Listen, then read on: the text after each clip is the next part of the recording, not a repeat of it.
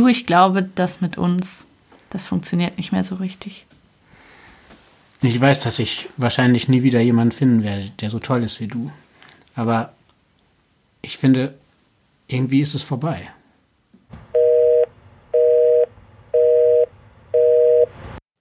Hallo, ich bin Charlotte und ihr hört Break Up, den Podcast übers Schlussmachen. Ich bin wieder mal alleine vor meinem Mikro. Ich wollte euch aber nur kurz erzählen, was ihr jetzt gleich hören werdet. Und zwar ist das die Breakup Podcast Night, die letzte Woche in Zürich stattgefunden hat. Ihr hört am Anfang eine kleine Ansage, wo sozusagen die Veranstaltung erklärt wird. Da habe ich ein bisschen geschnitten, damit ihr nicht nochmal alle technischen Details hören müsst. Dann erzählt Helene live auf der Bühne ihre Trennungsgeschichte. Und dann gibt es eine Diskussion mit Thomas Mayer und Caroline Fuchs. Für mich war das letzten Donnerstag wirklich eine coole Veranstaltung. Ich habe mich mega gefreut, euch kennenzulernen. Ich habe mega gerne mit euch nach der Veranstaltung noch diskutiert und ja, ich habe mich gefreut, dass so viele im Livestream zugeschaut haben. Ich habe eure Nachrichten danach gelesen und ich fand es wirklich richtig cool.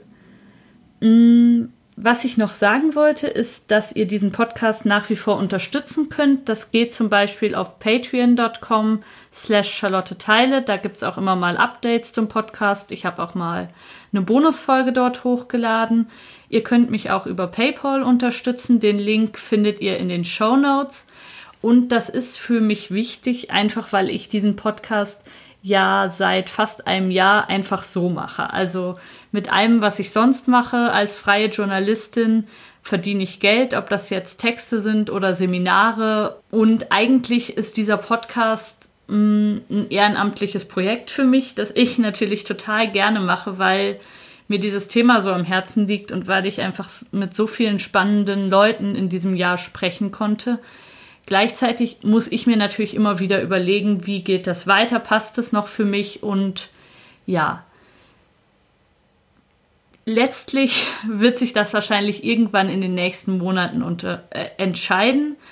Ich weiß natürlich, dass es auch okay ist, wenn Dinge zu Ende gehen. Mal sehen. Ich liebe diese Interviews mit euch. Ich freue mich über eure Nachrichten und ich muss mir das einfach in den nächsten Wochen und Monaten mal überlegen. Einige Folgen sind noch geplant, aber es kann sein, dass ich vielleicht in Zukunft nicht mehr so regelmäßig Folgen mache. Mm, oder dass es, ja, dass es einfach längere Pausen geben wird, wie diese Sommerpause. Genau. So viel von mir und den Überlegungen hinter diesem Podcast. Jetzt wünsche ich euch ganz viel Spaß bei der Breakup Podcast Night. Es ist eine Live-Aufnahme. Viel Spaß. Macht's gut. So, hallo zusammen und herzlich willkommen zur ersten Breakup Podcast Night hier im Kosmos. Keine Ahnung, ob es eine zweite gibt. mein Name ist André Weidmann und ich bin ein Drittel unseres kosmischen Veranstaltungsteams und habe unter anderem ein bisschen hier mit organisiert und geholfen äh, und in den letzten Tagen verschiedene äh, Trennungen gehört unter anderem äh, die vom letzten Podcast, die mir halt am meisten geblieben ist. Vielleicht habt ihr die auch gehört. Da hat äh, die Trennung ähm, durch den Tod stattgefunden. Und daher bin ich jetzt durchaus in, in, in der richtigen Stimmung für heute Abend. Aber ansonsten freue ich mich jetzt ähm, auf die Breakup Podcast Night. Schön seid ihr da. Ich übergebe an Charlotte Teile.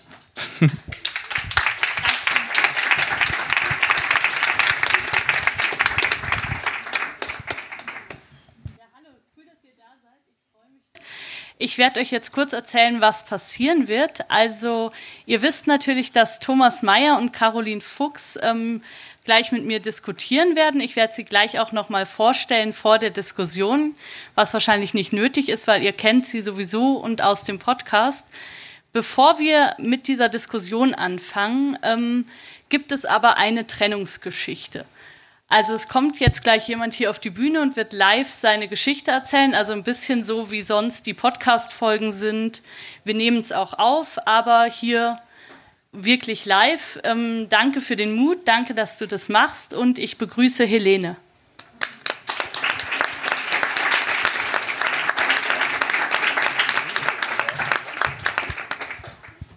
Hallo, schön, dass du da bist. Ja, hallo, vielen Dank dass ihr mir zuhört. Und danke für die Einladung. Ja, du hast mir nicht gesagt, dass ich das festhalten muss. Entschuldige, ich wusste es auch nicht. Okay. Ähm, genau, Helene ist aus Dortmund ähm, gestern hier angekommen extra für diesen Abend, was ich richtig cool finde. Sie wurde vom 25 Hours Hotel hier nebenan eingeladen. Vielen Dank an das Hotel an der Stelle. Und genau, du hast mir deine Geschichte vor ungefähr drei Monaten erzählt. Also irgendwann Anfang des Sommers hatte ich ein Telefonat. Das habe ich manchmal, seit ich diesen Trennungspodcast mache, dass ich eben Mails bekomme, dass mich Leute anrufen und dass ich dann auf einmal aus meinem normalen Leben rausgerissen werde und irgendwie gerade noch am Müsli saß und dann irgendwie eine Trennungsgeschichte höre. Und so war es auch bei dir. Wir haben da telefoniert, ich glaube so eine Stunde und am Schluss saß ich irgendwie im Pyjama und ähm, heulend auf meinem ähm, Küchenfußboden, weil, das wirklich eine krasse Geschichte war. Und ich ähm, habe dich dann gefragt, ob du die hier erzählen würdest. Und du hast gesagt, ich muss nachdenken, was die richtige Reaktion ist. Und hast dich dann dafür entschieden. Warum hast du das gemacht? Warum bist du heute hier? Weil ich glaube, ich in eine Beziehung geraten bin, die mir nicht gut tat und ich wusste nicht, woran es festmachen und ich war gefangen in so einem Sog und Taumel, dass ich irgendwie nicht so richtig wusste, wie mir geschieht. Und am Ende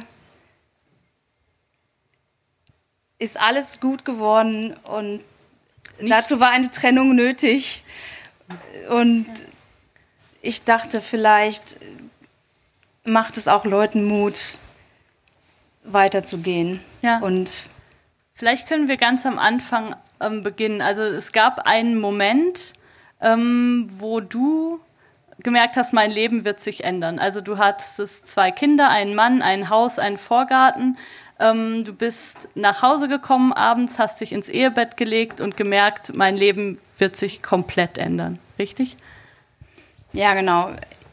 Das war ein Abend auf einer Party und da bin ich einer Frau begegnet, die ich schon lange äh, über den Sport kannte, etwas weiter entfernt äh, über den Leistungssport und ich hatte immer eine Art Bewunderung für sie und es war so ein bisschen ähm, sportlicher Natur. Das ist das, was ich dachte. Also ein Vorbild sozusagen. Es war viel Vorbild, ja, genau. Also und wir sind uns auf dieser, sonst waren es oft die Wechselzonen, in denen wir uns begegnet sind. Es war immer von weiter entfernt. Wir kannten uns durch dieses ganze ähm, Triathlon-Geschehen. Und dann gab es eben diese direkte Begegnung und ich hatte ein, zwei, drei, vielleicht auch fünf Bier getrunken, wie das so ist auf einer Party. Und wir standen irgendwann voreinander und es war unausweichlich, unabdingbar. Ich wusste, irgendwas passiert hier, was nicht, was ich nicht kontrollieren kann. Und wie du schon sagst, ich war verheiratet, Haus, verheiratet, also so ein Pleasantville, ähm, mit lauter Einfamilienhäusern und Spielstraße und irgendwie, ich war eigentlich, ich fühlte mich sehr angekommen und habe überhaupt nicht damit gerechnet, dass mir sowas passiert. Und Pleasantville, das ist so der Code dafür, alles ist gut. Hier gibt es ja. keine Probleme in diesem Leben. Ja, genau. Und du warst auch nicht unglücklich? Nee, ich war überhaupt nicht unglücklich. Ich war jetzt auch nicht, also im Nachgang, ich war jetzt auch nicht total happy oder aber ich war so, ich war so zufrieden und es lief alles und ich war, ich, ich, ich wollte das. Also ich fand es schon gut. Ich fand das, ich war, ich hatte das Gefühl schon, dass ich angekommen bin. So. Und diese Frau hat dir das Gefühl genommen und du wusstest, ich bin doch nicht angekommen, ich muss eigentlich woanders hin. Diese Frau nicht, es war eher diese Begegnung.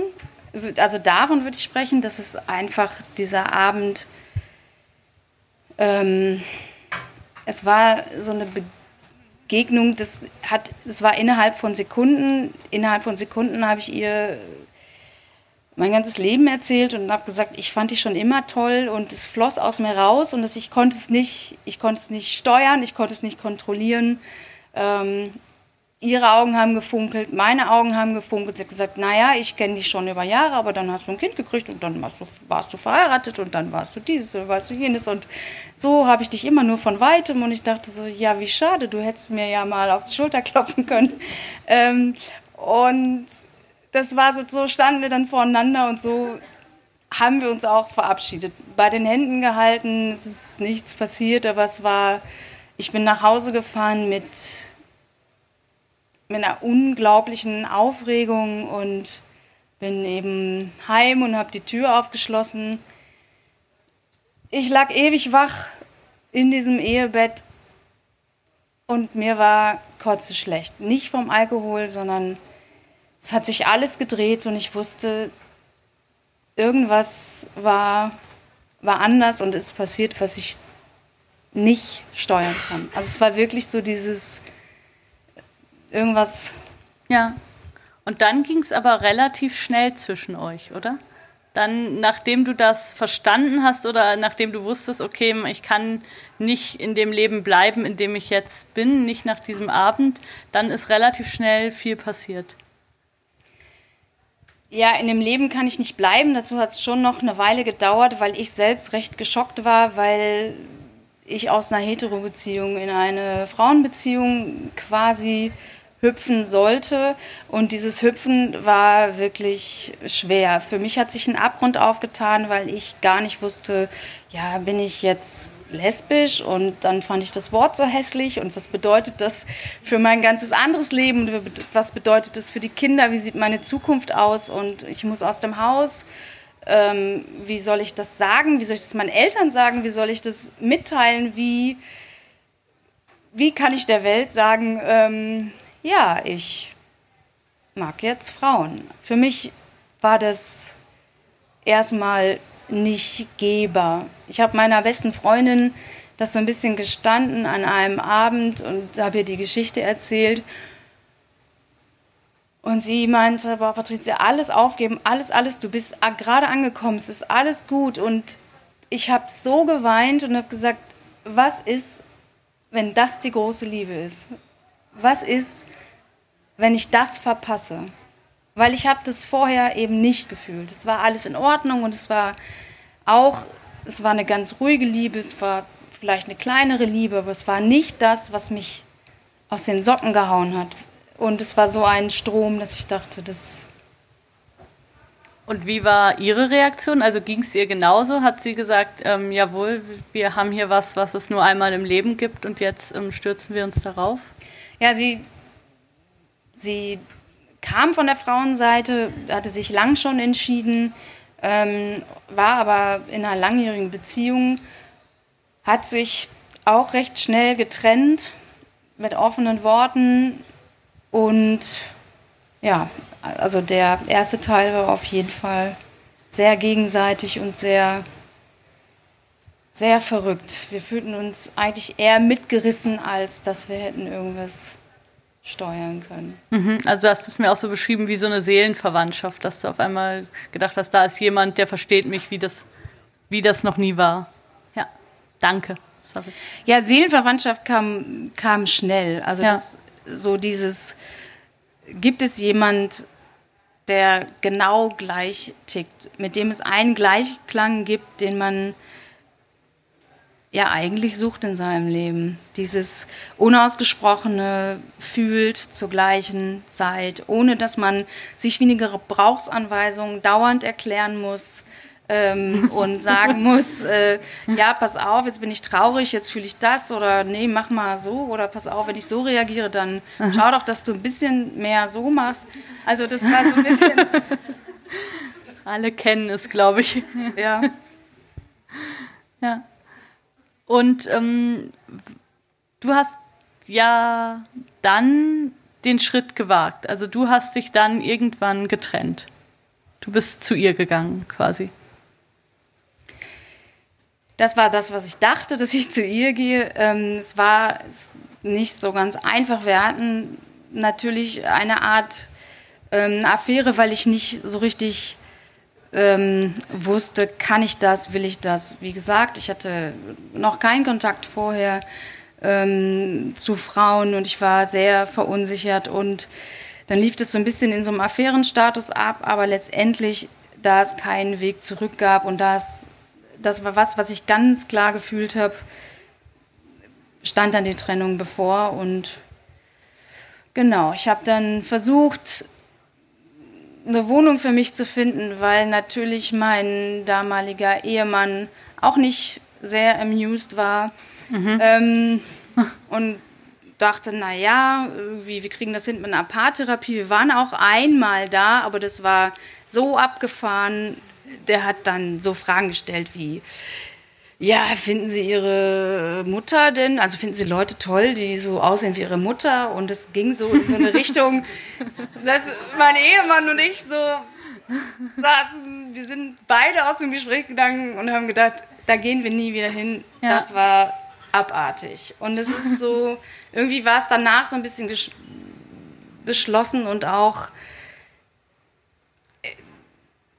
er hat, er hat es irgendwie hinnehmen müssen, aber das Haus wollte er nicht geben, abgeben, wie auch immer. Ich habe einiges versucht, aber ich bin letztendlich aus Pleasantville ausgezogen, weil die ganze Nachbarschaft, die waren, die waren schon echt sehr erschüttert. Zwar freundlich erschüttert, aber das war schon, es ging so ein bisschen so ein Ruck. Und ich habe mich, ich bin in Dortmund aufgewachsen, ich bin wenig weg gewesen. Ich habe mich auch nicht wohl gefühlt. Ich fühlte mich angeguckt die ganze Zeit und ich habe das Gefühl, ich muss raus, um Luft zu holen und erstmal mich selbst zu sortieren. Mhm. Und dann bist, hast du gedacht, du hast es ja gerade schon mal angedeutet, du denkst, du ziehst zu ihr. Also du denkst, ähm, das ist ja klar, wir finden uns beide so toll, wir für uns beide hat irgendwie eine neue Zeitrechnung begonnen an dem Abend. Das ist ganz klar, wir ähm, ziehen jetzt zusammen. Ich ziehe jetzt mit den Kindern zu ihr. Wir suchen uns jetzt zu viert eine Wohnung, oder? Zu ihr hätte bedeutet Düsseldorf. Das kam für mich nicht in Frage, weil ich natürlich meine Kinder nicht aus dem Kontext reißen mhm. konnte.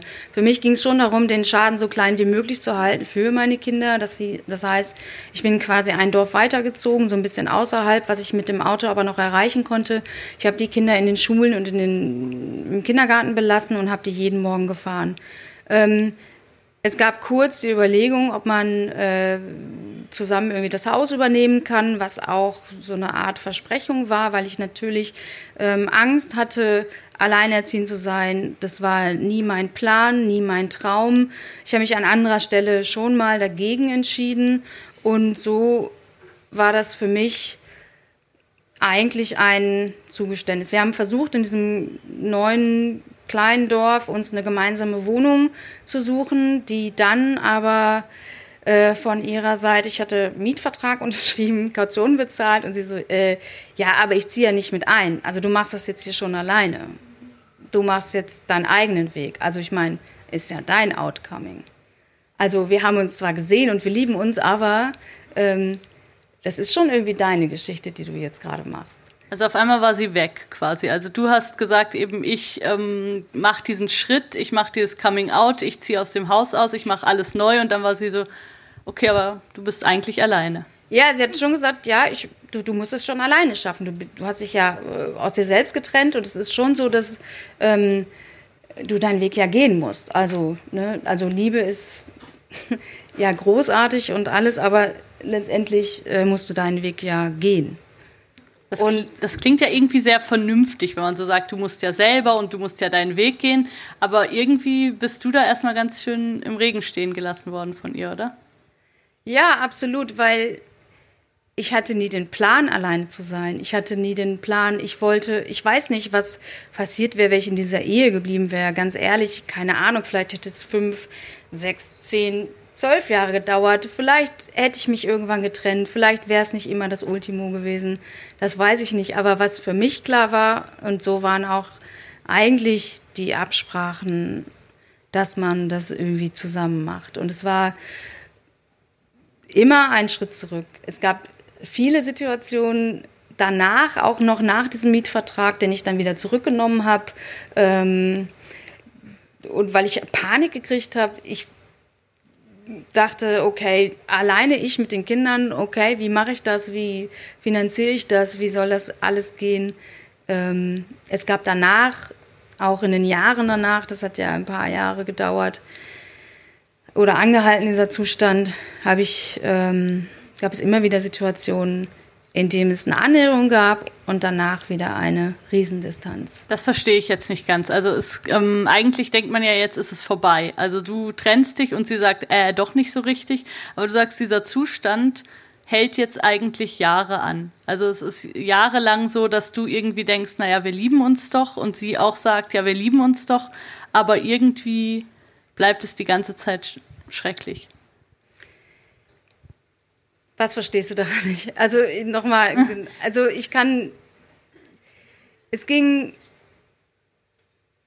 ich war ziemlich, ich war ziemlich beschäftigt damit, ähm, den Alltag der Kinder zu stemmen. Ich war ziemlich beschäftigt damit, äh, arbeiten zu gehen. Ähm, ich habe versucht,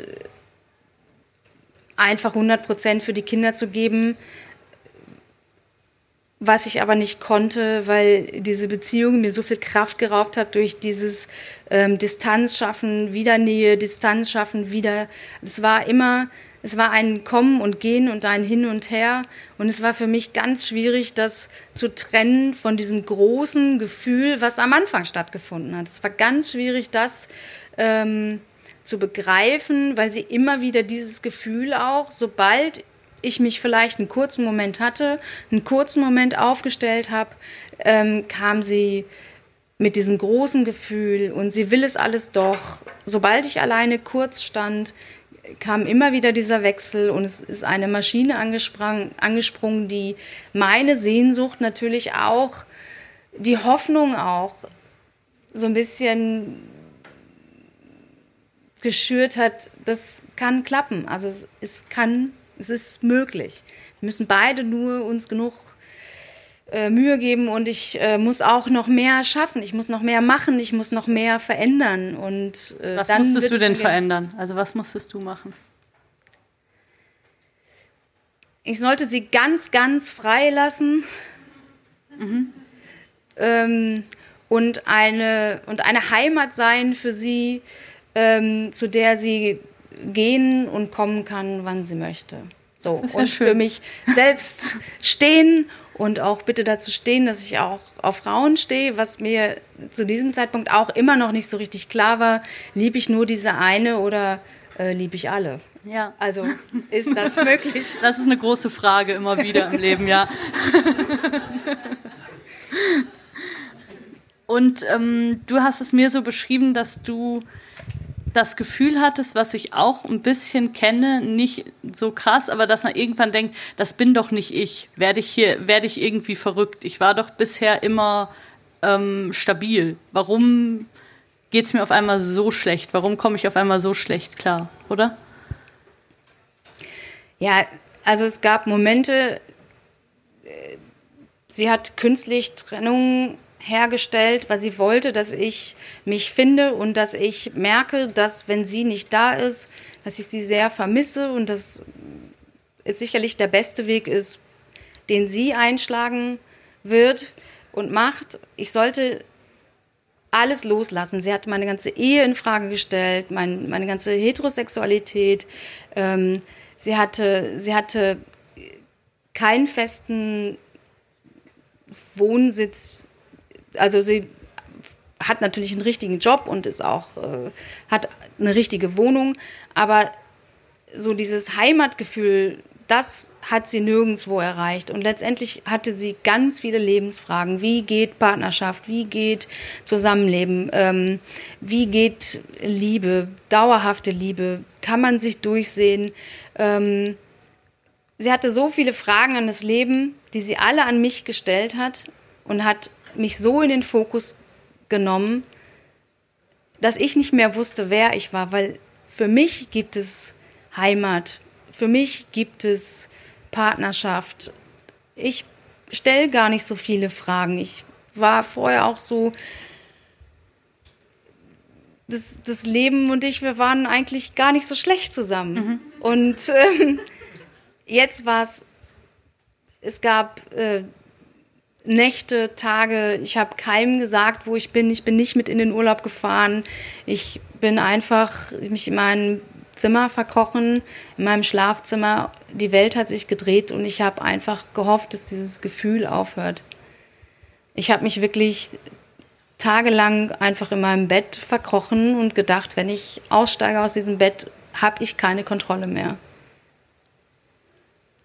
Und das war eigentlich das Schlimmste an dieser Beziehung, dass es, dass es mich so vereinnahmt an, dass es, dass es mich so aus den Ankern gerissen hatte. Und dann gab es den Moment, wo du die Kontrolle zurückgeholt hast, wo du gemerkt hast, das ist nicht gut, oder? Ja, es, es kam wieder eine Pause, die von ihr reingedrückt wurde, damit ich vernünftig werde. Also mhm. wir hatten natürlich zu der Zeit auch wirklich unheimlich viele Streits und ich war am Limit und es waren laute Streits und wir waren wirklich, wirklich furchtbar zueinander. Also das waren auch Dinge, die, die ich so nicht von mir kannte. Auch nicht in der Intensivität und ja, Intensität.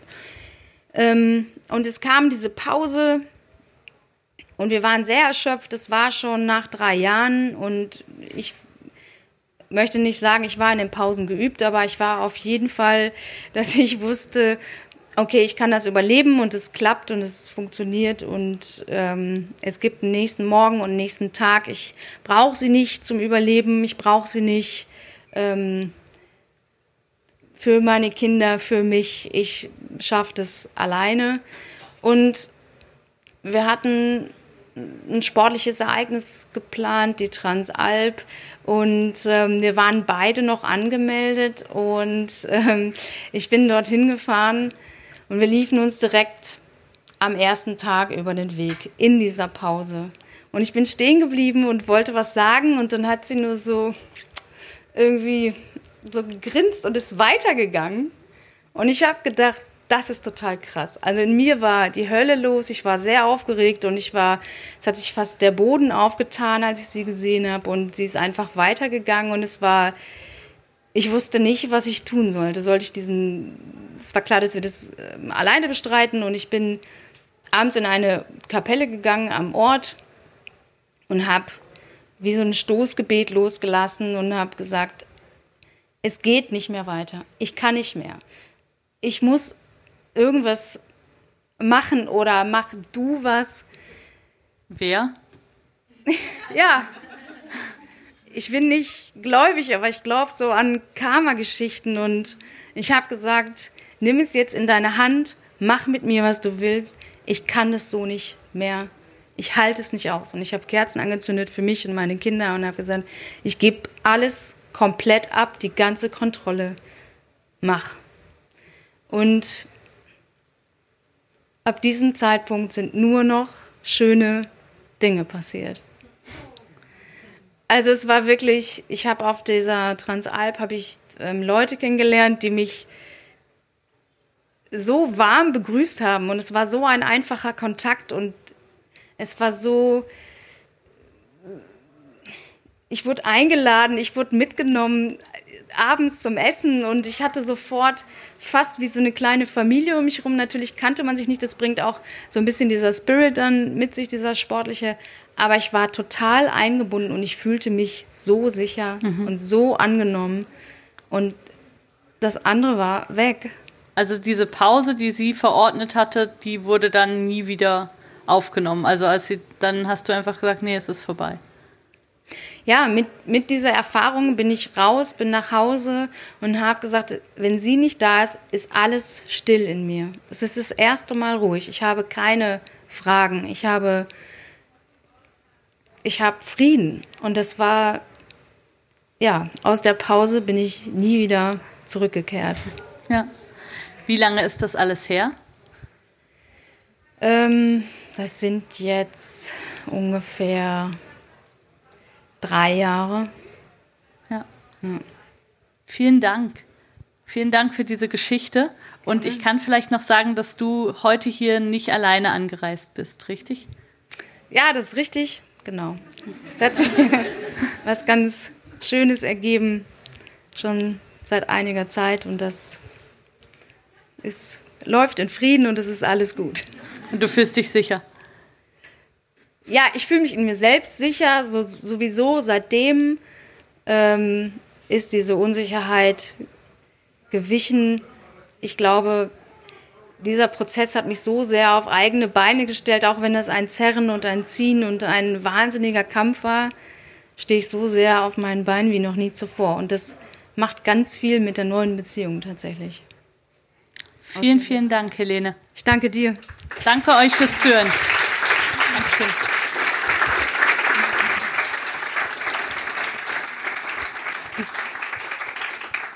Genau, ihr seht es hier, ihr könnt was schreiben. Ich sehe das dann auch und versuche auch darauf zu reagieren. Ähm, können wir direkt weitermachen oder wollt ihr eine Pause? Sonst würde ich jetzt direkt weiter ähm, auf das Podium hier einladen und zwar die beiden Gäste, die ihr auch vom Plakat schon kennt. Das ist einmal Thomas Mayer. Ähm, magst du nach vorne kommen oder soll ich noch, ähm, während du Okay. Ich sage erstmal was zu Thomas Mayer. Er ist ähm, nach eigener Beschreibung Agent der jüdischen Weltverschwörung. Er ist ähm, Schriftsteller, hat den Motti Wolkenbruch erfunden, den bestimmt viele kennen, und ein Buch geschrieben, das Trennt euch heißt, das auch schon im Podcast besprochen wurde. Und er wird heute hier mit mir und mit Caroline Fuchs diskutieren. Caroline Fuchs kennt ihr bestimmt, wenn ihr den Blick am Abend in der Hand habt und ihre Kolumne dort seht, Fuchs über Sex. Sie ist Psychologin, sie hat auch einen Podcast, der heißt auch so. Und sie hat mit mir über die größten Fragen zum Schlussmachen gesprochen. Und ich freue mich sehr, dass ihr beide heute hier seid.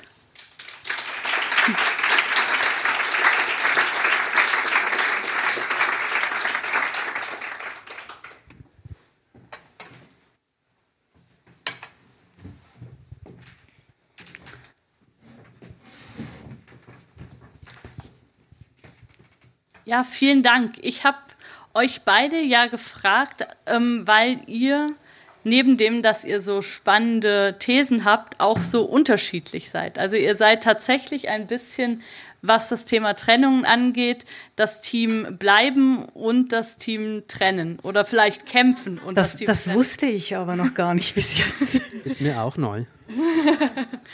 Also ich habe unsere beiden Folgen heute nochmal ähm, angehört und habe bei Caroline ganz viel gehört, ähm, kämpfen, Sachen aushalten, Sachen akzeptieren, ähm, auch mal Moment einfach Zeit geben, während ich bei dir immer eher gehört habe, ähm, möglichst jetzt. Möglichst jetzt stelle ich mir die Frage, tut mir das gut oder tut mir das nicht gut? Und dann muss ich auch streng zu mir sein. Ist das so richtig? Für den Moment lassen wir es mal so stehen. Ja. Jetzt haben wir ja gerade die Geschichte von Helene gehört. Ähm, ist das eine Frage oder eine Geschichte, wie sie in deiner Kolumne, in deiner täglichen Arbeit auch vorkommt, dass dich ähm, Leut, dass dir Leute genau solche Beziehungsgeschichten erzählen? Ja und nein. Also ich denke, ich bin selbst immer nach vielen Jahren Arbeit überrascht, wie individuell schlussendlich jede Geschichte ist. Gleichzeitig gibt es sehr viele Muster und sehr viele Themen, die kommen. Also äh, dieses, ich will alles haben, ich will die ganze Sicherheit, aber gebe keine Garantie. Das ist ein sehr aktuelles Thema. Wenn ich Freundschaft Plus nur schon höre, dann macht es ein bisschen. Ähm, und aber auch diese, diese Begegnungen, die von einer unglaublich krassen Verliebtheit und Sicherheit und Erfüllung geprägt sind, mhm. das Leben, das dann nachher aber nicht so einfach ist, dass viel Liebe auch da ist, da, da bin ich nicht ganz sicher, wie eure Geschichte verlaufen ist, aber man trotz der Liebe keinen Alltag findet, der funktioniert. Also da, da sind viele Themen da. Was ich aber noch mal sagen möchte wegen deiner Einleitung ja. auf so eine Geschichte ist, denn das, was du vielleicht auch ein bisschen selektiv aus unserem Podcast jetzt rausgesucht ja. hast, da geht es nicht mehr um einfach aushalten und bleiben und kämpfen.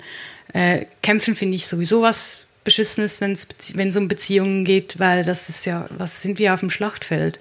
Mhm. Also man darf sich gerne einsetzen, aber äh, beim Kampf geht es um Gewalt und Gewalt hat in Beziehungen nichts zu suchen. Thomas, ich weiß, dass Helene dein Buch auch nach der Trennung gelesen hat und dann nochmal das Gefühl hatte, Mensch, da steht's ja alles, Liebe reicht nicht. Hattest du auch, als sie die Geschichte erzählt hat, das Gefühl, das sage ich doch immer? Ja, das Gefühl habe ich ja ohnehin, deswegen habe ich es ja so geschrieben.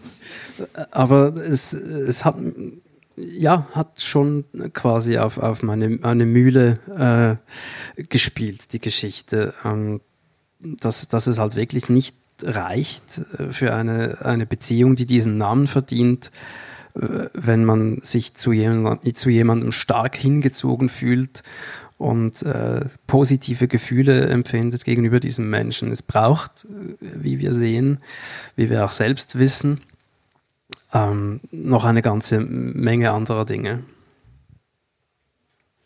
Ja, gleichzeitig ist es ja so stark. Also gleichzeitig ist diese Begegnung ja in der Lage, eben diese Ehe über den Haufen zu schmeißen, ist in der Lage, dass man da drei oder noch drei Jahre oder noch länger irgendwie an diesem Moment festhält. Also es ist ja doch was, was einen auch ziemlich umschmeißen kann. Ja. Aber.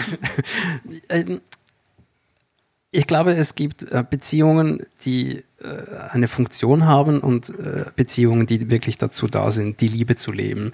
Und die Geschichte, die Helene hier erzählt hat, das war offenbar eine, eine Funktionsbeziehung, die die Aufgabe hatte, Helene in eine neue Richtung zu bewegen. Und das scheint ja auch funktioniert zu haben. Und wenn ich, wenn ich zurückblicke, hatte ich diverse Funktionsbeziehungen, die dazu da waren, dass man bei sich gewisse Dinge und äh, Mechanismen entdeckt und sich darin schult, äh, fähig zu werden für eine richtige Beziehung, bei der es dann tatsächlich darum geht, in, in Harmonie zusammen zu sein. Deswegen habe ich vorhin gesagt, ich lasse es für den Moment mal so stehen. Was ich da in meinem Buch sage, ist etwas, das ich heute ergänzen würde, nämlich um diesen Aspekt. Mhm.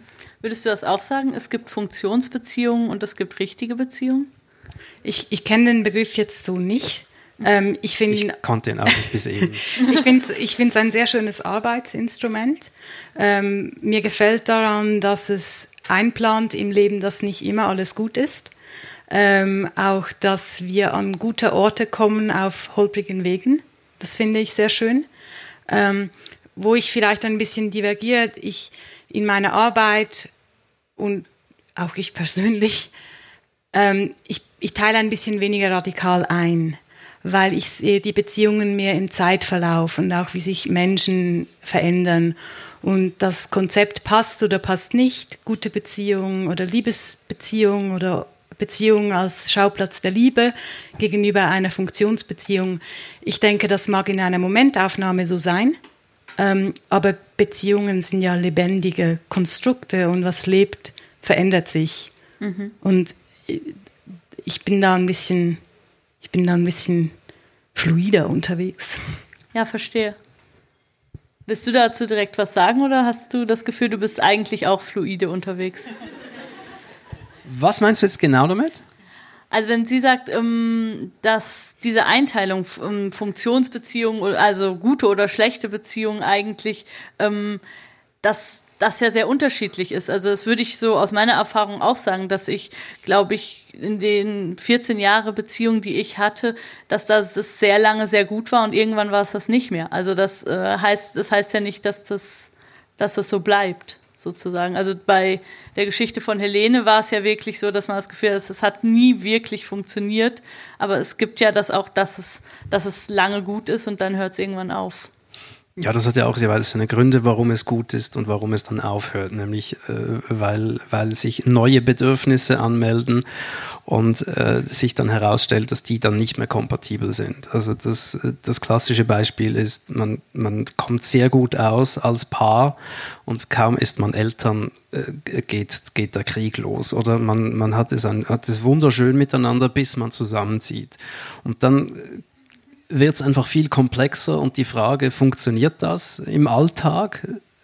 es geht ja um den Alltag und nicht um, um, um, große romantische Gefühle, sondern wie fühle ich mich in meiner Beziehung, wenn ich darin aufwache und darin zu Bett gehe. Und äh, diese Alltagskompatibilität, die wird ja dann komplexer, wenn, wenn der Alltag komplexer wird. Und ich, da bin ich bei dir, also diese Dinge bewegen sich. Aber man will ja auch Romantik haben im Leben, oder? Also das ist ja, das klingt immer so ein bisschen unromantisch, wenn du das sagst, eben Kompatibilität und Alltag, ja klar, aber man ja, das ähm, tut mir auch wirklich ja leid. Ähm, Nein, das tut es nicht. Ähm, ja, es klingt unromantisch, das stimmt. Ich, ich bin aber der Meinung, dass, dass wir dieses, dieses Ding mit der Romantik, dass er auf die Aufklärung folgte als, als Antwort auf gerade das, nämlich dass, dass diese rein äh, nüchterne Betrachtensweise ähm, einfach gefühllos sein soll, ich, ich finde, das funktioniert so nicht, weil es ja gerade den Fokus zu stark auf, auf das Empfinden legt und auch auf die Aufregung und, und äh, all das. Aber das und, ist ja alles real.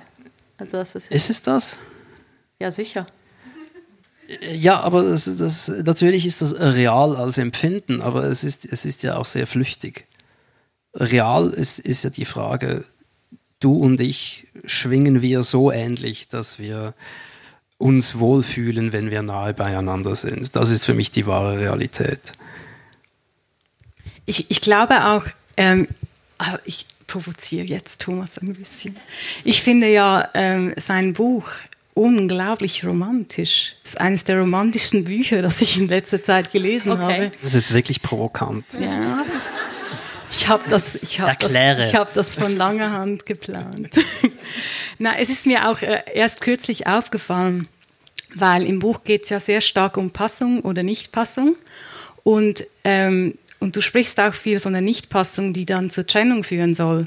Aber die Nichtpassung kann es ja auch nur geben, wenn es die Passung gibt, beziehungsweise diese radikale Nichtpassung, die dann die Trennung auslösen soll, ist ja das Spiegelbild von dieser wunderschönen Passung, die dann die Liebesbeziehung oder das Spielfeld der Liebe ist. Und ich finde, das hatte das sehr Romantisches. Und diese, auch diese Vereinfachung. Und ähm, ich finde, also es ist eigentlich weniger eine Provokation als eine Einladung zum Spielen. Mhm. Ähm, weil ich glaube, wir halt als Menschen und als soziale Wesen auch mit diesen ganz universellen Themen konfrontiert werden. Und ich glaube eben diese, diese, dieses Plädoyer für die Nüchternheit, das ich ja gerne auch mache, ähm, ich glaube, das, das kann man eben auch als, das kann eben auch was Romantisches haben. Aber also ich also, sehe was so, es wollen, und ich glaube, da sind wir wieder äh, auf gleicher Wellenlänge, es wünschen sich ja alle ein Einhorn von Beziehung das ein Fabelwesen, das alles erfüllt mit einer regenbogenfarbenen Mähne, die in der Sonne glitzert. Ähm, aber wenn das äh, Einhorn dann Kaka macht, dann will das niemand vorträumen. Aber auch dieses Pferd scheißt. Ich bin heute ein bisschen fäkal unterwegs. Du sprichst meine Sprache. Ich bin, ich bin ganz bei dir. Aber eben, dass du sagst, das Romantischste ist eigentlich dieses jemand, der im Alltag gut zu einem passt. Also, dass man sagt, ich, da, dass man sucht ja wieder den idealen Partner. Ja. Das ist das, Dies, diese Idee von Passung oder Nichtpassung finde ich romantisch. Also ich weiß nicht, ob ich das Bild genau rüberbringen kann, weil ich, und da, das ist das, was du auch in Zitate von mir rausgesucht hast, ich bin ja auch schon die Vertreterin, die sagt, Beziehungen sind auch Entwicklungsfelder, Krisen lösen Entwicklungen aus. Äh, ich bin eine große Verfechterin dass, davon, dass Beziehungsarbeit nötig ist, dass es auch machbar ist, dass man äh, durchaus in schwierigen, nicht in missbräuchlichen, aber in schwierigen, herausfordernden Beziehungssituationen, dass man die wahrnehmen kann. Äh, ich finde zum Teil auch soll. Mir, mir begegnen halt auch Geschichten von Beziehungshoppern. Ich glaube, die kommen auch bei dir vor. Vielleicht kannst du die einfach quasi von Beziehung zu Beziehung zu Beziehung und jede, die nächste ist dann die passende Beziehung. Aber du bringst ja immer auch dich selber mit. Und ich glaube, gerade in schwierigen Momenten habe ich eben auch die Gelegenheit, mich zu fragen, was ist mein Anteil? Gibt es ein Thema, um das ich mich kümmern kann? Äh, kann ich mit dem Gegenüber wachsen? Und das wäre jetzt auch, finde ich, auch in einer schwierigen Beziehungsphase etwas, dass ich die Leute frage, entwickelt ihr denn ist euch noch? Ist es ein Ort, wo ihr beide wachsen könnt. Das passiert manchmal sehr langsam und es gibt auch Wachstumsschmerzen. Aber ich finde, ähm, die, die Wachstumsmöglichkeit äh, ist ein nicht zu unterschätzender Punkt.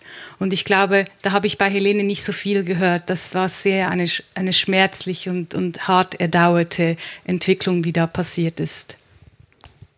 Möchtest du etwas sagen? Ja, genau. Ich hätte noch was zu sagen. Also du hast gesagt, das Buch ist das Romantischste, was du je gelesen hast. Und so empfand ich das tatsächlich auch.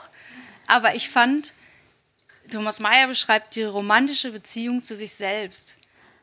Das war, und das war, die man zu sich selbst haben muss, um, um, in ein, um eine wirklich stabile Beziehung führen zu können. Und das ist auch was, ich glaube, vorher hatte ich gar nicht so eine gute Vorstellung davon, was erwarte ich von Beziehungen, was möchte ich eigentlich davon, sondern das war so vorgegeben. Ich bin, ich habe geheiratet, Kinder bekommen, das Haus und dann war das so. Und deswegen habe ich mich ja auch nicht gefragt, ob ich glücklich oder unglücklich bin, sondern das wäre vielleicht passiert durch einen Seitensprung oder durch, also jetzt bei mir ist es ja passiert, aber vielleicht hätte er das auch irgendwann gemacht, wenn diese Frau nicht gekommen wäre.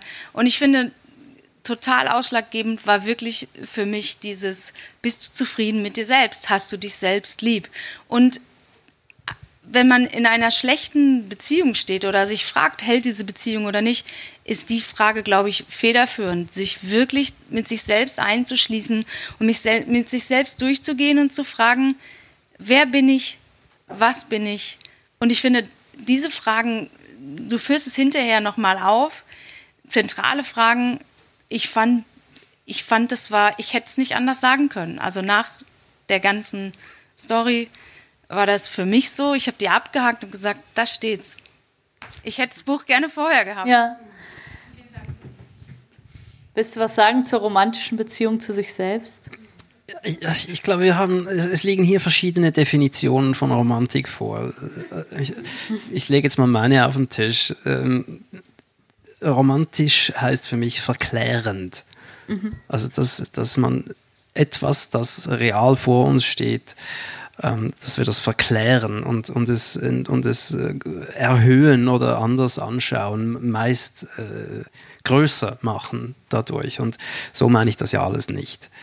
Ähm, sondern ich meine genau äh, das Gegenteil, nämlich ich, ich möchte auffordern zu diesem sehr, sehr ehrlichen Blick auf die Dinge, wie sie sind und vor allem auch äh, zum, zum ehrlichen Blick in den Spiegel. Wer bin ich denn eigentlich? Was du gesagt hast, was bringe ich mit so äh, als Partner? Also wenn man sich auf mich einlässt, womit hat man da genau zu tun?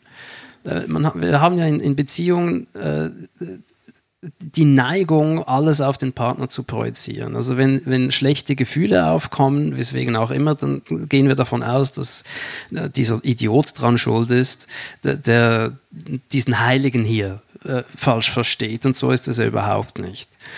Ähm, aber die Frage, wer bin ich, was bringe ich alles mit an, an gebrochenem Herzen und, und an Vorbelastung, auch an traumatischen Be äh, Erlebnissen aus meiner Kindheit und aus anderen Beziehungen. Dieser Blick ist extrem wichtig, denn es wird, wenn ich mich jemand, auf jemanden einlasse, werden diese Dinge sehr schnell äh, sich melden. Und äh, eben, es tut dann weh und wir sind dann äh, es ist dann sehr schwierig zu unterscheiden, Moment, ist das etwas, ist das ein Problem zwischen uns, ein neues? Ist das mein Problem, das, das jetzt gerade getriggert wurde? Oder ist das etwas, äh, das der Partner hier äh, abzieht? Also diese Unterscheidung ist sehr wichtig. Ich merke das in meiner aktuellen Beziehung. Das ist sehr, äh, ich bin froh darüber, dass mindestens einer von uns beiden einen klaren Kopf behalten kann in, in Konfliktsituationen und das Ganze nüchtern, unromantisch anschaut äh, und sagt, hey, ich glaube, bei dir passiert jetzt gerade das deswegen. Und, und darum, unter anderem darum funktioniert auch diese Beziehung so gut, weil wir in diesen Situationen uns nicht zu schade sind, uns das anzuhören vom anderen und wirklich wieder bei uns selber hinzuschauen. Mhm. Aber Romantik ist dann bei dir nicht, also weil für mich ist Romantik halt, also ich glaube, man ist einfach ein unterschiedlicher Typ und du bist vielleicht ein nüchternerer Typ als viele andere, aber ich finde, Romantik hat doch auch klar was Überhöhendes, aber dass, dass man das vielleicht als Mensch auch manchmal braucht. Also es gibt ja einen Grund, dass sich alle weiße Kleider anziehen und dass ähm, alle dieses ganze Brimborium machen. Also das scheint ja irgendwas in uns scheint es ja zu brauchen, dass man, dass man das verklärt und dass man eben Rosenblütenblätter ausstreut und was die Leute machen. Also das ist ja nicht, das ist natürlich, um was größer zu machen, aber irgendwie brauchen wir das ja auch. Also irgendwie. Es spricht ja auch nichts dagegen. Ja. Überhaupt, und ja, ich bin extrem nüchtern, das ist wahr. Was aber nicht heißt, dass ich, dass ich äh, nicht zu, zu großen Worten und Gefühlen äh, fähig bin und auch, auch dazu neige. Also das ist, es ist ja auch alles sehr schön, aber wir sprechen ja davon, äh, wann ist Romantik wirklich fehl am Platz, weil sie tatsächlich den Blick verstellt? Wann ist es so, dass wir genau hinsehen sollten und es nicht tun, weil wir uns dann äh, der schönen Gefühle berauben. Also das, da, darum geht's ja. Das, ähm, die Geschichte, die äh, Helene erzählt hat und auch äh, die Geschichten, die, die wir schon ausgetauscht haben und all die Geschichten, die ich per Mail äh, bekomme ist, und die ich auch selbst erlebt habe, in dem Moment, wo ich ehrlich hinsehe, muss ich auch konsequent handeln.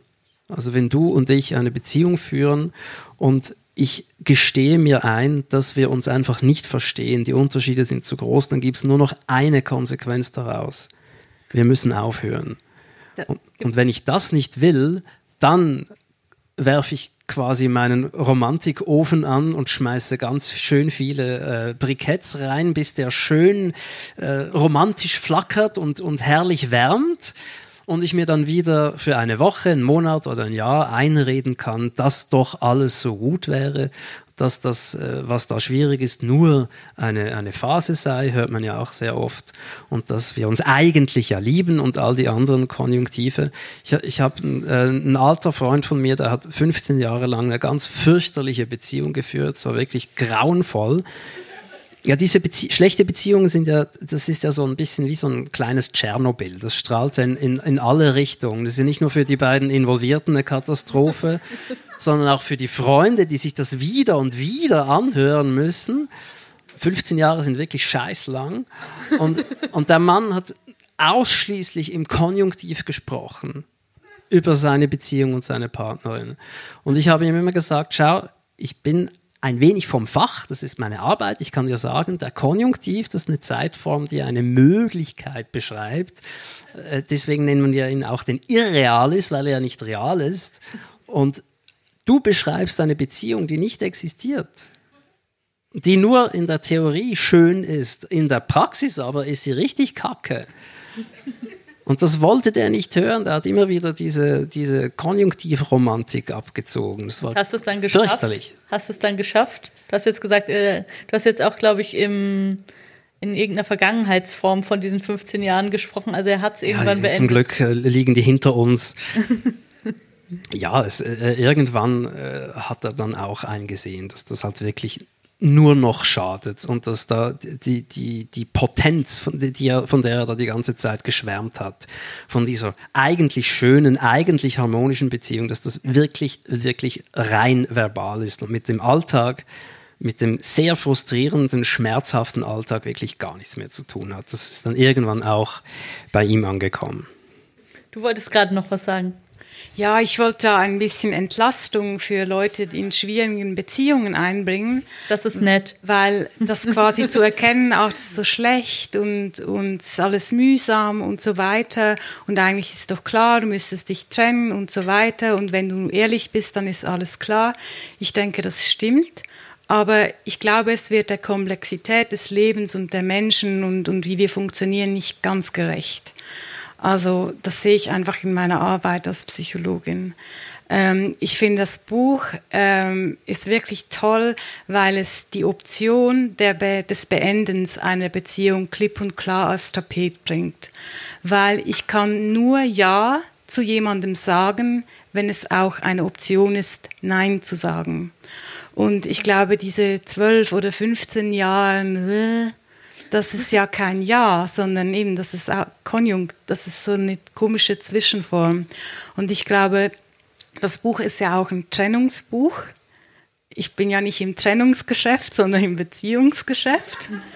Ich finde, das Buch ist der totale Hammer, aber es ist eben nicht jede Beziehungssituation ein Nagel, auf die man am besten mit einem Hammer einschlägt. Und ich glaube, es braucht da wirklich halt auch ähm, im, im richtigen Moment ist es ein, ein geniales Werk, das Leute unterstützt. Ich glaube aber, es wirkt auch dann am besten, wenn die Trennung eigentlich schon Realität ist. Leuten in schwierigen Beziehungssituationen zu sagen, dass es einfach durch Selbstreflexion dann klar und einfach kommen kann, da, da, da zerbrechen viele Leute beinahe daran. Ich habe es auch schon verschenkt und es ist nicht gut angekommen. Ja, ich glaube, es ist, das, es ist ein geniales Buch im richtigen Moment und ich ja. finde es wirklich auch ein ganz wichtiges Buch und ja. kenne viele Leute, denen das extrem gut geholfen hat. Mir hat es vor allem gut getan in dem Moment, als ich getrennt war. Genau. Dann hat's Aber ich rede immer noch von meinem Buch. Ja, wir reden ja. immer noch von Wow. Vielen Dank. Sehr gern. Aber ich glaube, wenn, wenn jemand halt in einer schwierigen Situation ist, dann macht das Buch, auch wenn es sehr einfach klingt, diese schwierige Situation nicht notwendigerweise einfacher. Ich sage nicht angenehmer, weil es darf unangenehm sein. Habe ich schon mal gesagt, Entwicklung ist auch, äh, auch äh, ich möchte einfach die Leute ein bisschen entlasten, nicht weil man, man kann, ähm, man kann äh, das gilt ja für jeden Beziehungsratgeber auch, die, die ich produziert habe. Äh, man kann die lesen, das Gefühl haben, es ist ja alles ganz einfach. Warum klappt es denn bei mir nicht? Weil es eben nicht einfach ist. Genau, das ist ein gutes Stichwort. Ihr habt beide eure Bücher dort hinten an der Bar. Nach der Veranstaltung könnt ihr die auch ähm, kaufen und signieren lassen. Und ihr könnt auch die ganze Zeit schon, während wir hier reden, genau wie Helene es gerade gemacht hat, auch die Hand hochstrecken und dann würde auch ein Mikro bei euch vorbeikommen. Das hat die Monika da in der Hand. Ähm, also ihr müsst jetzt nicht, wenn ihr eine Frage habt oder wenn euch was ähm, auf den Nägeln bringt, müsst ihr nicht warten bis ganz am Schluss zur Fragerunde, sondern könnt euch auch einfach jetzt schon einschalten. Ich sehe euch gar nicht hier. Ich, ich, ich sehe auch tolle Leute, Licht, die dann nur meinen Hinterkopf ins Gesicht bekommen. Ich kann ja mal äh, die Wartezeit etwas, etwas überbrücken. Gab ähm, es Wartezeit? Ich hätte noch total viel in petto. Äh, Gibt es Fragen? Nee, aber ich hätte sonst noch eine. Und zwar, wenn, gibt es denn Sachen, du hast es ja vorhin gesagt, ähm, es ist schwierig, aber gibt es No-Gos? Also gibt es Dinge, wo du sagst, das sollte niemand akzeptieren? Bei dir weiß ich, wir haben kürzlich ein Gespräch geführt, du hast eine ganze Liste von Ausschlusskriterien, was niemand ähm, akzeptieren sollte. Was wären denn deine, wo du sagst, ähm, das geht wirklich nicht? Ich, ich mag diese Listicle-Geschichten, die eine Zeit lang wahnsinnig in waren im Journalismus und diese Patentrezepte und Abhäkelstrategien. Da bin ich nicht die richtige Person. Es gibt unglaublich viele No-Gos, äh, gewisser tragischerweise. Ähm, mir ist ein Go in den Sinn gekommen. Ähm, äh, ich würde gerne die Leute dazu ermutigen, in laufenden, gerne glücklichen Beziehungen über eine mögliche Trennung zu sprechen. Äh, im, im das klingt schön. Es kommt nicht immer so schön an. Ja. Ähm, einfach äh, um, um sich diese Möglichkeit, um dieses ja sagen zu ermöglichen und auch sich vorzustellen, äh, sollte es mit uns mal schwierig werden, wie möchten wir dann vor, vorgehen? Wie möchten wir mit Problemen umgehen? Wenn es zur Trennung kommt, haben wir Vorstellungen davon, wie diese Trennung ablaufen soll? Ist das, ist das ein Schnitt, der in, aus einem Streit von heute auf morgen passiert? Möchten wir in eine Beratung gehen? Wenn wir in einer Beratung landen wie jene von Helene, dann stehen wir beide auf und sagen Danke und suchen uns eine neue Therapeutin. ähm, und einfach, oder was ist meine Vorstellung? Und ich finde, dieses, dieses Holen der Trennung in eine Beziehung, äh, idealerweise auch schon in glücklichen Zeiten. Und ich glaube, dann wäre das Trennungsbuch vielleicht auch ein, ein Buch für glückliche Beziehungen, weil es ja auch ganz viel mit dieser Selbstliebe da, da mitbringt. Aber klar, No-Gos gibt es viele. Gewalt, Abwehr, Gewalt aller Art, die ist ja ganz vielseitig, ja. viel vielseitiger, als uns bewusst ist. Thomas, das würde ich gerne an dich weitergeben. So als nüchterner Mensch hast du schon über die Trennung ähm, mit deiner Freundin gesprochen, wie das so ablaufen wird? Nein, und ich weiß jetzt auch gar nicht. mir, mir, gefällt das sehr, was du da sagst. Ich finde das, find das sehr stark. Das äh, scheint mir aber äh, wirklich nur etwas für Fortgeschrittene zu sein. Und ich frage frag mich, ob ich schon so weit bin, wirklich. Ähm, aber es ist, es ist natürlich scheißmutig. Das gefällt mir sehr. Ich muss darüber nachdenken. Ich kann jetzt gar nicht sagen dazu. Aber, aber äh, wirklich, wirklich stark. Und zu den No-Gos, möchtest du da was sagen?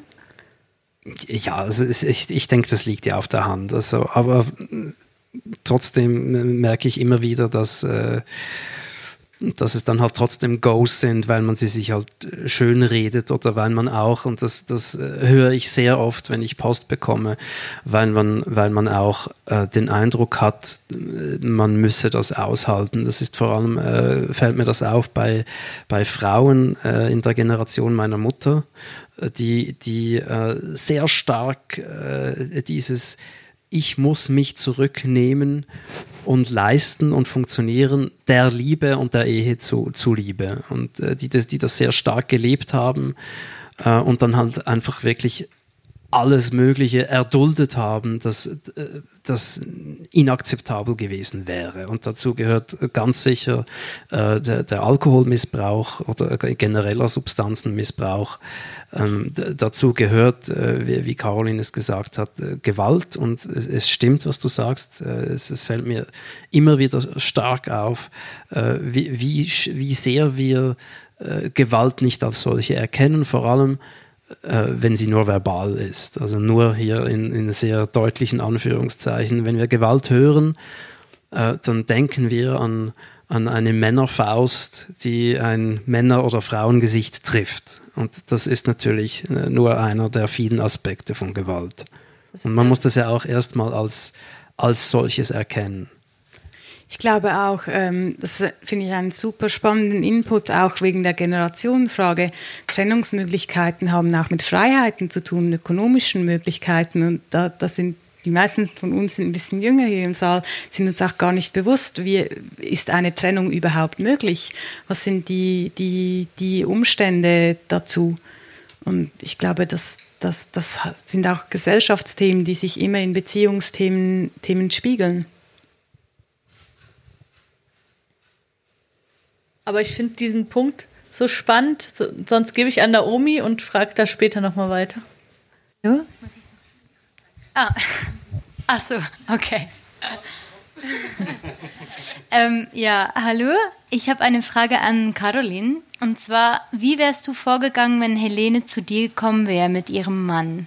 Also was hättest du da geraten? Ich nehme nicht an, dass du sie gefragt hättest, ob sie auf ihre Mutter steht. Das fand, das fand ich ja wahnsinnig befremdlich. Also ein Seitenhieb an die Psychoanalyse wieder mal führen. ist ja, also ich, ich, ich kann es nicht nachvollziehen.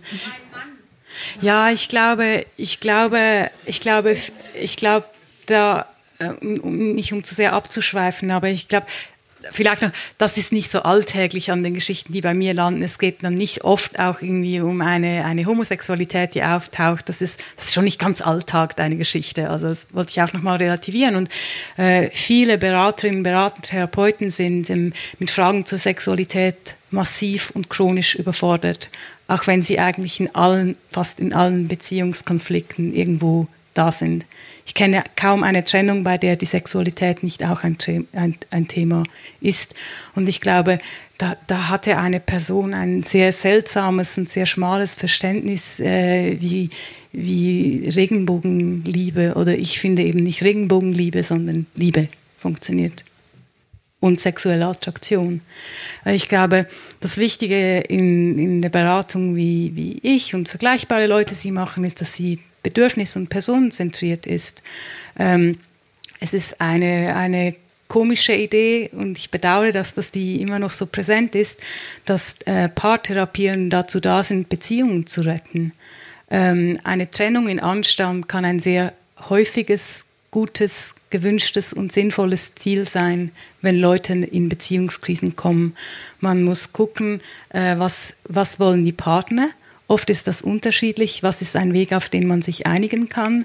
Ähm, eine, eine mögliche große Hilfe da kann einfach sein, dass man sehr nüchtern die, das, den Familienalltag und das Leben als Familie, man ist ja immer noch verbunden als Eltern über diese Kinder, dass man so etwas organisiert, dass ein Dialog möglich ist, dass Welten und Ideen und Erlebnisse ausgetauscht werden können, weil in dem Moment, ähm, wo ich die Welt des anderen und seine Sicht und seine Bedürfnisse verstehen kann, verstehen kann und gleichzeitig meine äußern darf, dann kann ich eine Ruhe und dadurch eine Beweglichkeit in eine Situation bringen, die wieder etwas möglich macht.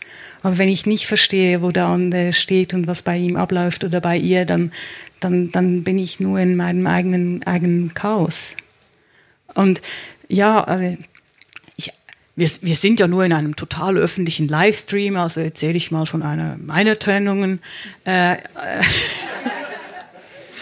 ähm, als, als ich eine große Krise habe und mit meinem damaligen Partner in eine Beratung gegangen bin, ich hatte immer das Gefühl, äh, ja, man kämpft und die Beziehung muss wahnsinnig viel investieren. Äh, wir sind in die erste Stunde gesessen. Äh, mein damaliger Partner hatte Vorrang, hat, wurde zuerst gefragt, hat seine Sicht der Dinge äh, erzählt. Dann war ich dran und ich habe gesagt, ich will mich trennen. Ich bin nicht hier, um die Beziehung zu reparieren.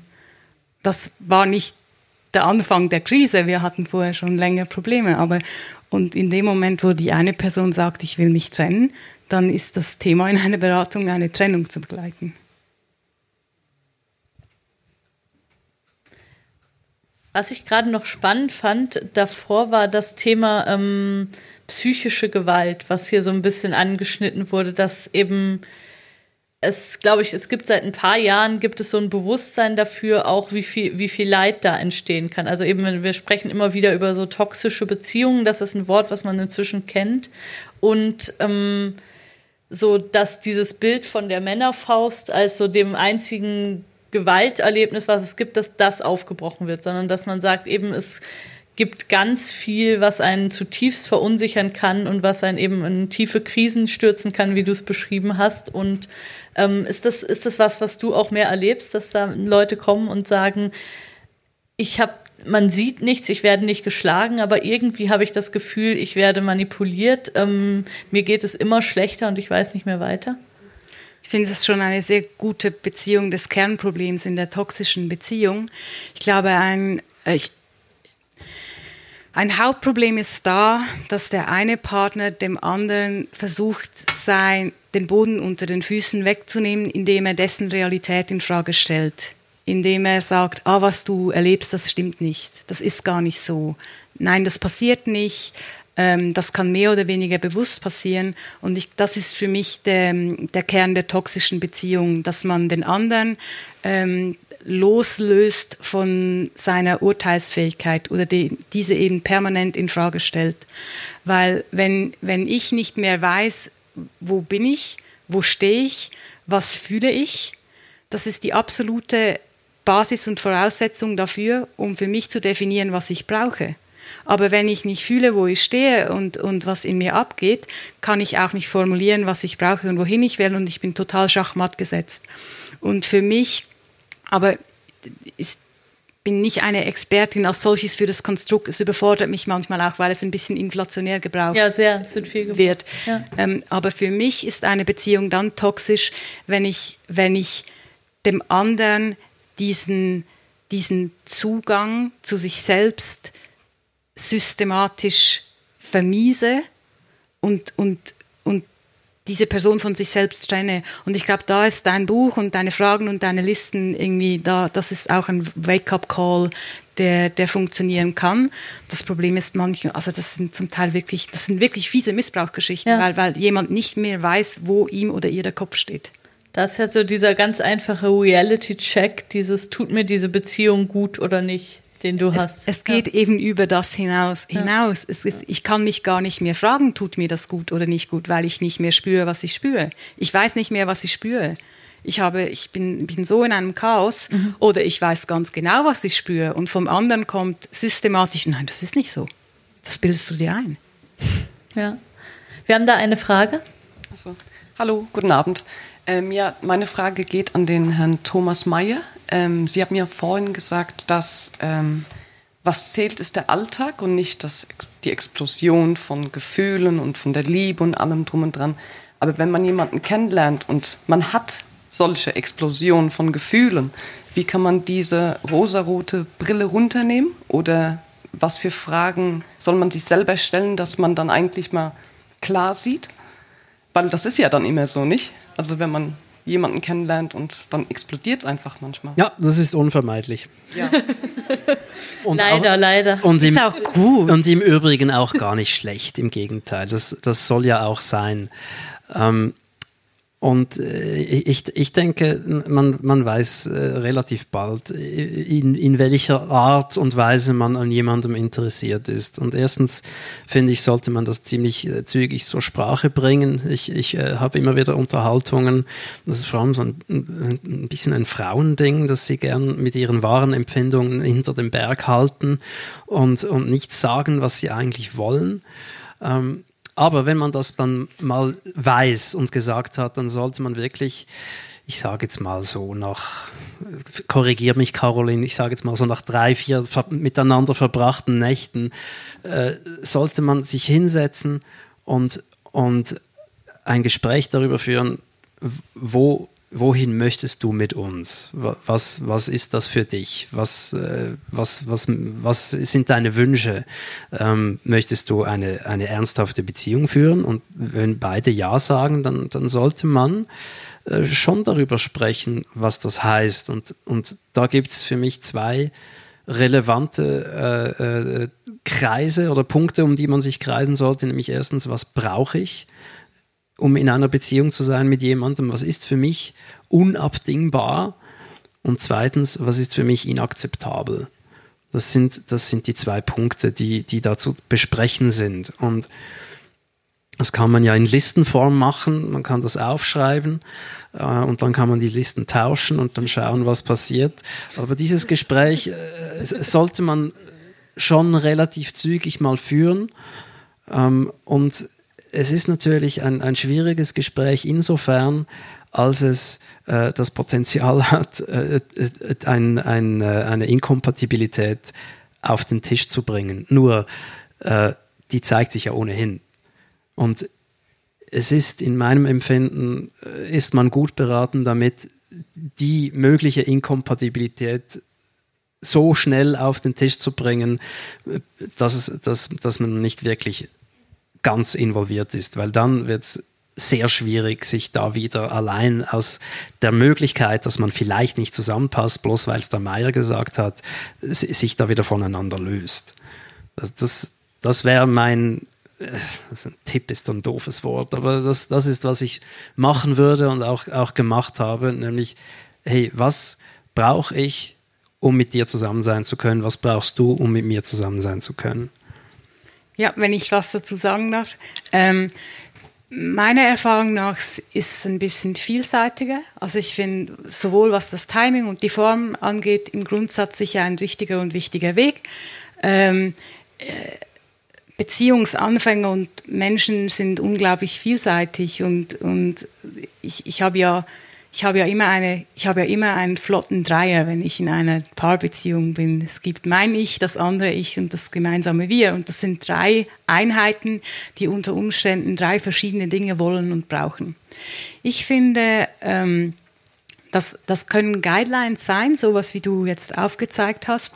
Für mich ist, ähm, ist Wissen etwas ganz Wichtig, Wichtiges. Dass ich weiß, wie Menschen funktionieren, dass ich weiß, wie Beziehungen funktionieren und auch, dass es mir ermöglicht, diese Verliebtheit zu genießen, äh, die eine Verliebtheit ist. Die kann alles umfassend und alles andere pulverisierend sein. Aber wenn ich in mir drin das Wissen habe, dass ich auch weiß, es ist auch ein biochemischer Prozess, es hat vielleicht auch einen spirituellen Anteil, wenn diese, diese, diese Dinge gut für mich funktionieren, aber dass diese Dinge eben noch, noch neben anderen Sachen Platz haben. Ähm, ich glaube sehr gerne die, an die Liebe auf den ersten Blick. Ich kenne auch genügend Menschen, die sie erleben und, und ich habe auch sehr intensive Begegnungen gehabt. Ich weiß aber auch, dass es noch etwas wie den Alltag gibt und das reale Leben, wo wir ja auch sehr wieder auf der gleichen Linie sind und dass ich eben auch weiß, ich kann jemanden im Moment des Kennenlernens nicht so kennen, wie ich das Gefühl habe, ihn zu erfassen. Es ist nicht möglich. Ich habe, ich nehme eine andere Person wahr.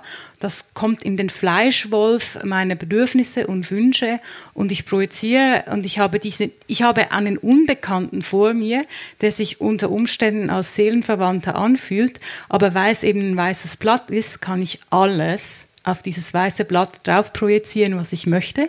Das können gute Dinge sein, Wünsche und Träume, die ich habe. Oder auch, du hast von Traumata gesprochen. Äh, ich hab, es kann auch sein, dass jemand alle, alle Fehler vergangenen Partner auf eine neue Bekanntschaft aufprojiziert. Und wenn ich weiß, dass der Mensch so funktioniert und Beziehungen so funktionieren, dann kann ich in diese Verliebtheit einsteigen, sie genießen, aber ich habe auch in mir ein, eine, diese, wie heißt das so, eine, ah, oh, das weißt du, ein Sternchen mit einer Fußnote Asterisk. Danke.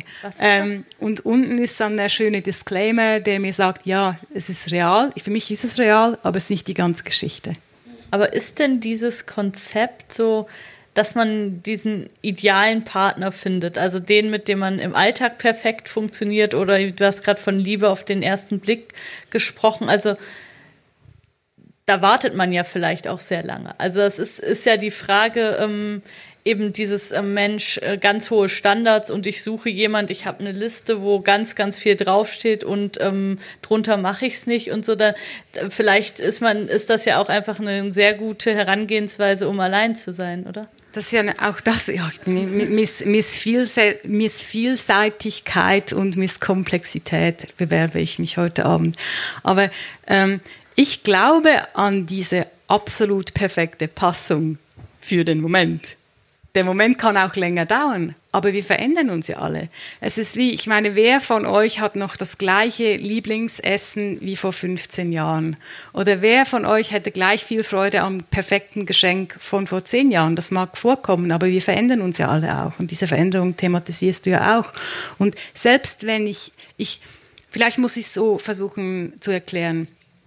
Glückliche Paare werden oft Opfer ihres Erfolges, weil alles gut ist und dann leben und verändern sie sich, haben aber diese super tolle Beziehung und verpassen es, ihre Beziehung anzupassen und über Veränderungen und neue Bedürfnisse zu reden, weil der andere ja der Richtige ist.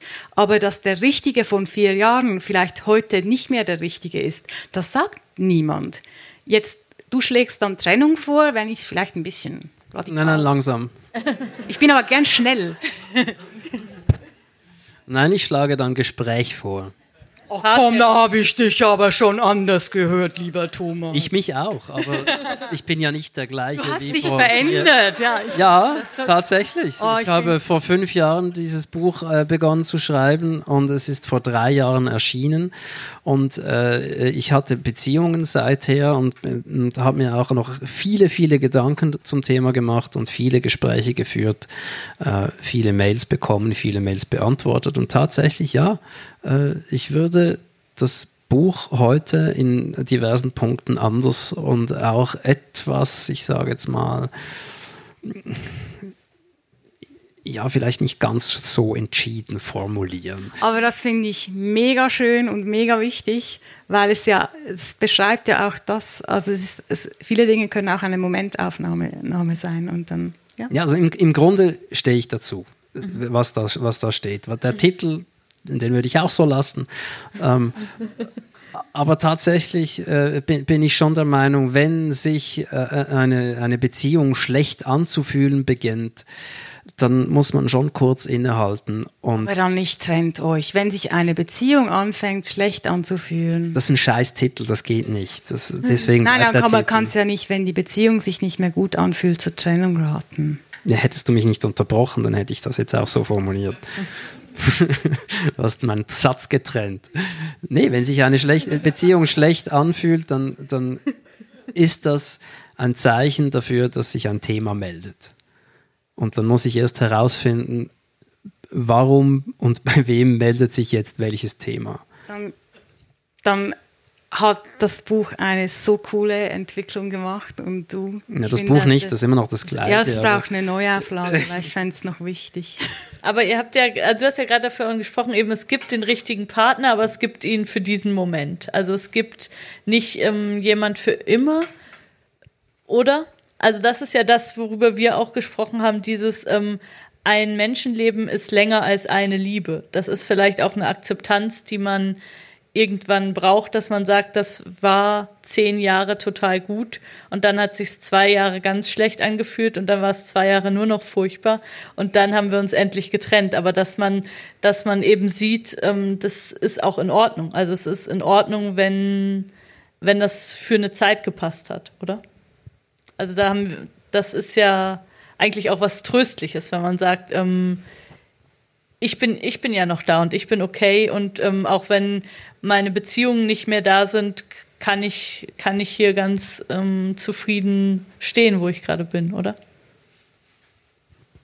Ja, das waren jetzt mehrere Fragen, glaube ich. Ja, das stimmt. Ähm, ich, grundsätzlich bin ich schon der Meinung, dass, dass äh, die Frage, ob ich in einer Beziehung bin oder nicht, nicht so viel Gewicht haben sollte. Denn, denn ich muss mich ja so oder so aushalten. Ich muss ja ohnehin äh, mit mir aufstehen, mich einen Tag lang ertragen und mich zu Bett bringen und, und das möglichst liebevoll alles. Und die Frage, ob, das, ob dann noch jemand daneben liegt, ist, ist, in, ist in diesem Punkt nicht relevant. Ich glaube, auch die meisten Leute haben eine völlig illusorische Vorstellung davon, wie sehr ihr Verhalten vor der Angst vor Veränderung diktiert wird. Ähm, und eine Trennung ist eine krasse Veränderung. Ähm, und viele Beziehungsprobleme, sei es etwas so Globales wie Trennung oder nicht oder Beziehung ja, nein, ähm, sondern auch kleine Stagnationen passieren deshalb, weil zwar beide unglücklich sind, aber beide haben mehr Angst vor der Veränderung, weil es Unsicherheit bedeutet, äh, als mit dem Problem zu leben. Ich bleibe lieber in dem bekannten Zustand, der zwar schlecht ist, ähm, als mich der Angst zu stellen vor einer Veränderung. Und das ist kein guter Grund, um in einer Beziehung zu bleiben, aus Angst vor Veränderung. Es ist eben für den Moment ist es okay, aber es wird so furchtbar tragisch, wenn es Jahrzehnte dauert. Ich möchte auch noch mal sagen, du hast da diese Beziehung in diesem naturgegebenen Sinkflug geschildert. Dagegen möchte ich mich ganz, ganz fest wehren. Okay. Es ist nicht so, dass Beziehungen einfach schlechter werden. Sie werden schlechter, wenn man nichts mit ihnen anfängt. Aber es ist auch viele Leute, wenn ungestaltete Beziehungen sind oft das Problem. Und es gibt sowas wie Beziehungspflege, es gibt Krisenmanagement und so weiter. Ähm, das, wie sagt man, that only goes so far. Also wenn man kann nicht alles wegtrainieren oder was weiß ich. Aber ähm, ich, es, es muss nicht einfach irgendwie schlechter werden, es wird anders und ich kann sehr viel dafür tun, dass es eben nicht einfach ein langweiliger Sinkflug ist und dann irgendwann, es ist, Beziehungen haben einen Akku, jetzt die Technik, technikaffin, Beziehungen haben einen wiederaufladbaren Akku drin. Aber ich bin unromantisch und ist okay. Und nicht, ich, habe, ich habe nicht Aussagen über dich und mich gesagt oder dass ich romantisch wäre oder nicht. Beziehungen kann man aufladen. Das sind nicht Wegwerfprodukte, die irgendeine, Entschuldigung, jetzt bin ich nicht, nicht korrekt, eine China-Batterie haben und wenn das Ding mal leer ist, schmeiße ich es aus dem Abfall und hole mir das nächste Gadget. Man kann das Zeug wieder aufladen, aber man muss sich halt drum kümmern. Mhm. ist kein Wegwerfartikel. Oder man kann ihn als Wegwerfartikel behandeln oder eben nicht. Jetzt haben wir ja sehr viel darüber gesprochen, wie man an Beziehungen arbeiten kann. Ähm, mir ging es ja in dem Podcast darum, dass man gerade auch diese Trennungsgeschichten erzählt, um einfach irgendwie mit dieser Scheiße nicht alleine zu sein. Also das war mein, mein Impuls, weshalb ich das vor einem Jahr gemacht habe, weil ich einfach das Gefühl hatte, mir hat das in meiner Trennungszeit so wahnsinnig viel geholfen zu hören, dass andere Leute genau den gleichen Scheiß oder noch viel schlimmere Sachen erleben und dass man einfach, wenn man darüber spricht und wenn man gerade auch über die Momente des Scheiterns in seinem Leben spricht, dass man darüber dann auch Widerstandsfähigkeit entwickelt und merkt, man kann darüber lachen und es wird weitergehen und es wird wieder besser. Und ich finde, dass ähm, eben das habe ich dann erst später gemerkt, tatsächlich in Trennungen ja auch total viel Kraft liegt. Also in dem Moment, wo sozusagen der Worst Case eingetreten ist, kann dir ja nicht mehr viel passieren. Also da bist du ja an einem Punkt, wo du sagst, okay, jetzt ähm, kann es ja wahrscheinlich, hoffe ich, nur noch besser werden irgendwie. Und das war die Idee, dass man diese Momente so ein bisschen miteinander teilt und dass man ähm, darüber, darüber sich verbindet. Es ist jetzt auch keine Schleimerei, aber ich bin sehr, sehr, sehr dankbar, dass es diesen Podcast sind, gibt, weil wir sind als Gesellschaft chronisch schlecht damit, mit den schwierigen Seiten des Lebens umzugehen. Trennungen passieren, Trennungen gehören dazu, gilt vor allem auch für Scheidungen. Scheidungen sind ein immenses Stigma ähm, ich glaube, hast du das heute angesprochen, aber wenn, wenn sich ein, ein erfolgreiches Paar trennt, da gibt es Haue vom ganzen Bekanntenkreis, weil die Leute dann damit konfrontiert werden, wenn es die nicht schaffen, schaffen wir es selber vielleicht auch nicht. Ja, wie, ja, wie, wie erlauben Sie, Sie, Sie dich das? Aber es gehört einfach zum Leben dazu. Das Leben ist nicht ein, ein, ein, ein andauernder äh, Höhenflug. Und ja, es, es geht weiter und verändert sich. Ja. Und ähm, was ich bei dir so interessant fand, Thomas, war, dass, es, dass du diesen Moment, den ich als so schlimm erlebt habe vor zweieinhalb Jahren, dass du gesagt hast, Mensch, das ist ja das nicht zu vernachlässigen, aber das ist doch was, das, das geht dann auch schnell vorbei und dann ähm, passiert was Gutes. Und das zu sehen, ist fast unmöglich, glaube ich, weil es, weil es doch ziemlich lange ziemlich scheiße ist, oder nicht? Also ich. Ist der Abend vorbei?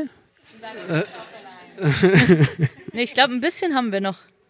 Nur weil, weil die Mikros nicht mehr. Nicht mehr äh okay, stimmt. Hört ah, ihr uns noch? Hört danke. ihr uns wieder? Habt ihr mich noch gehört? Sorry. Ja, also ich, ich, ich will das natürlich nicht, nicht schönreden. Eine Trennung ist etwas Schreckliches. Es ist, es ist sehr unangenehm, es ist sehr schmerzhaft und es verlangt uns das Äußerste ab, weil äh, wir auch wirklich keine gute Figur dabei abgeben. Also diese Trennungsgespräche sind ja nie souverän und eloquent, sondern das ist, das ist wirklich das ist ein, ein sehr einschneidendes, äh, umfassendes Erlebnis, das, das, das einen wirklich hart mitnimmt. Das, das ist einfach so. Auch selbst wenn beide sich noch einig sind, ist es etwas, das einen sehr traurig macht, das einen mit Zweifel erfüllt. Das, das, es ist ein, ein Abschied in, in Raten, also in, indem man die Trennung ausspricht, beginnt es ja erst. Da kommt ja der Abschied erst überhaupt. Und, und das ist ein, eine unangenehme Erfahrung und ich verstehe alle, die, die sie vermeiden möchten. Ich, ich selbst wollte sie jedes Mal vermeiden. Das ist nicht, was man will. Man ist diese Beziehung nicht eingegangen, dass man sie beenden kann irgendwann, sondern man ist sie eingegangen, weil man überzeugt war, dass sie gut funktionieren wird. Sonst hätte man das nicht gemacht. Nun sieht man, sie hat nicht gut funktioniert und die Wahrscheinlichkeit, dass sie es noch tun wird, ist wirklich wahnsinnig gering. Und dieses Eingeständnis, irgendeiner spricht es dann zuerst aus, aber eigentlich wissen es beide. Und dann geht ja dieses, dieses ganze Ding los von, von dieses Schuld- und Sühne-Thema, das, das ja sehr stark damit verbunden ist. Also so eine, eine Trennung wird ja dann sehr schnell wie ein Verkehrsunfall äh, gehandhabt. Wer hat das gemacht? Ähm, wer hat die Vorfahrt, Vorfahrt, hier missachtet? Und ja. es, es geht dann nur noch darum, wer ist schuld? Denn wir sind überzeugt, und das ist ein Irrtum, äh, von dem wir uns wirklich verabschieden sollten, wir sind überzeugt, wenn zwei Menschen zusammenfinden, dann kommt es gut mit ihnen.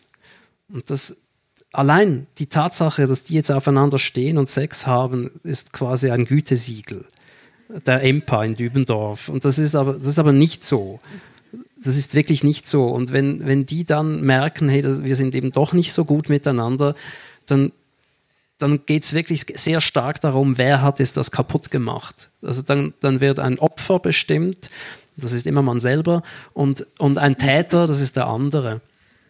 Und dort werden die Trennungen ja so, so extrem schmerzhaft, wenn man in diesem Opfer, Täter, Schuld, Sühne, Quadrat sich bewegt. Das ist eigentlich das, das hauptsächliche Problem. Denn äh, eigentlich macht es uns einfach nur furchtbar traurig.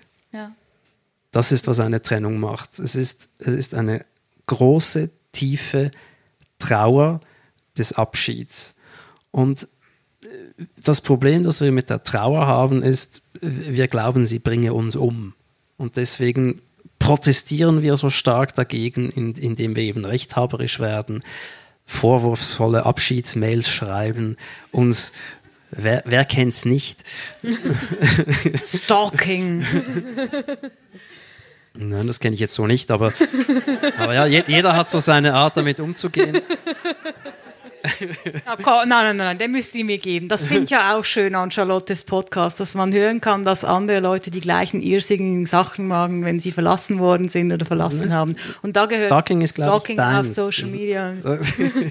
Aber wie auch immer, jeder hat so seine, seine Methoden, sich gegen die Trauer zu wehren. Aber ich, ich glaube, wenn, wenn wir das nicht tun würden, wenn wir uns nicht auf diese völlig idiotische Buhmann-Diskussion einlassen würden, sondern auf die Trauer stattdessen. Und zwar nicht nur die Betroffenen, sondern auch das ganze Umfeld, wenn wir uns einfach auf dieses Gefühl einlassen würden, dann wäre das alles nie so furchtbar und so traumatisierend. Ich, ich bin überzeugt, dass das vor allem äh, dem, dem falschen Verständnis einer Trennung geschuldet ist. Wir, wir sehen es als Versagen und als Verrat und als Scheitern an und das ist es nicht. Ja. Es ist ein natürlicher, organischer Prozess, der Dinge, die nicht länger zusammen sein sollen, auseinandertreibt. Mehr nicht. Das ist eine unpersönliche Angelegenheit und deswegen ist es auch so falsch, sie persönlich zu nehmen. Das scheint irgendwie lustig gewesen zu sein. Ich verstehe es nicht warum, aber offenbar bin ich ja auch romantisch und weiß nicht warum. Ein sehr offenbarender Abend für mich. Ja, ich glaube, noch ein Wort zur Trauer. Ähm, auch sehr stark verknüpft mit Trennung ist logischerweise der Liebeskummer. Und von mir wollen ganz viele Leute sehr regelmäßig wissen, wie sie denn den Liebeskummer abstellen können. Und die Arbeit, Trauerarbeit ist nicht Trauer zu beseitigen. Trauerarbeit ist Trauer zu erleben. Weil Trauer nur vergehen kann und gilt eigentlich für alle Gefühle äh, und negative Gefühle insbesondere, weil wir die nicht erleben wollen, wir müssen ihnen auf gute Art Raum geben. Raum geben heißt nicht, dass wir uns von ihnen davonspülen lassen, äh, aber wir müssen ihnen einen Raum geben, weil wenn wir das nicht tun, dann holen sie sich. Und, und dieses Tabu in der Trennung, das ist mir, wie gesagt, äh, so schön formuliert. Wenn, wenn du sagst, du kannst jeden verstehen, der sich nicht trennen will, weil er das vermeiden möchte. Es ist ganz, ganz, ganz schlimm. Es ist eine existenzielle Krise. Ähm, wenn wir das nicht vermeiden wollen würden, dann wäre mit uns als Organismus was falsch.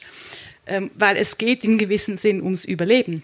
Aber ich muss eben, wenn ich in einem, einer Trennung bin, muss ich lernen, diese Trauer zu akzeptieren und nicht, oh, es ist jetzt ein halbes Jahr, es dauert drei Monate, ein halbes Jahr vorbei, ein Jahr ist vorbei, ich bin immer noch, mit mir ist etwas falsch.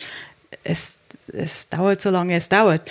Man kann, man kann klügere und weniger kluge Dinge tun. Also wenn, wenn ich ein gebrochenes Bein habe, erwarte ich auch nicht, dass ich dann irgendwie den, den, den das heilt nicht über Nacht. Ich muss dem eine realistische Zeit geben. Wenn ich in dieser Zeit mit Riverdance anfange und in Stepdance kurz gehe, das ist nicht konstruktiv. Aber es gibt ein Minimum an, an, an Heilungsprozess und Heilung bedingt Raum für die Dinge, die aktuell sind. Und die sind negativ und das können wir gerade in unserer westlichen Gesellschaft kaum aushalten. Also für mich war das tatsächlich auch immer so, wenn ich jetzt mit meinem Ex-Freund telefoniert habe, ähm, alle Gespräche, die gut waren, waren die, wo man eigentlich wirklich zusammen traurig war und zusammen irgendwie sagen könnte, Mensch, wir waren so gut und das war so schön und das tut immer noch irgendwie weh, dass das nicht mehr ist. Aber so viele Gespräche waren eher so, du hast uns kaputt gemacht, nein, du hast uns kaputt gemacht, nein, du hast das getan. Also das, ich komme da heute noch nicht ganz raus. Ich komme da heute noch nicht ganz raus, dass ich denke, aber das war noch viel schlimmer, was du gemacht hast. Also das, äh, das finde ich ist echt eine Herausforderung, das nicht zu machen. Und wir haben ja auch mal darüber gesprochen, dass das so ein bisschen dieses kirchliche Konzept ist, dass man sich ja beim Heiratsversprechen sagt, bis dass der Tod euch scheidet. Also eigentlich der, das Einzige, was zwei Menschen auseinanderbringen darf, ist der Tod. Das heißt, du hast es da sehr schön gesagt, wenn man ihm zuvorkommt, ist man ein Mörder und einer ist schuld. Und das ist dann ganz klar.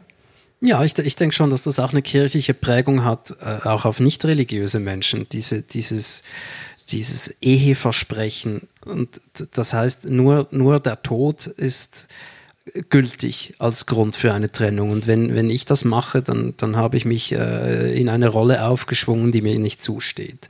Aber das ist eben diese Idee der, der Liebe, die aus sich aus ewig funktioniert, ohne dass man etwas dazu tut und ohne dass man auch wirklich äh, sich groß verstehen muss, denn das ist auch so eine Idee, die Liebe überwindet ja alle Probleme und das tut sie einfach nicht. Das, das, das tut sie nicht. Ja, das ist, das ist totaler Quatsch. Liebe allein reicht nicht, Liebe überwindet nicht alle Hindernisse und was auch ganz wichtig ist, Liebe ist entgegen der landläufigen Meinung nicht einfach nur primär ein Gefühl, Liebe ist auch ganz stark mit Verhalten verknüpft.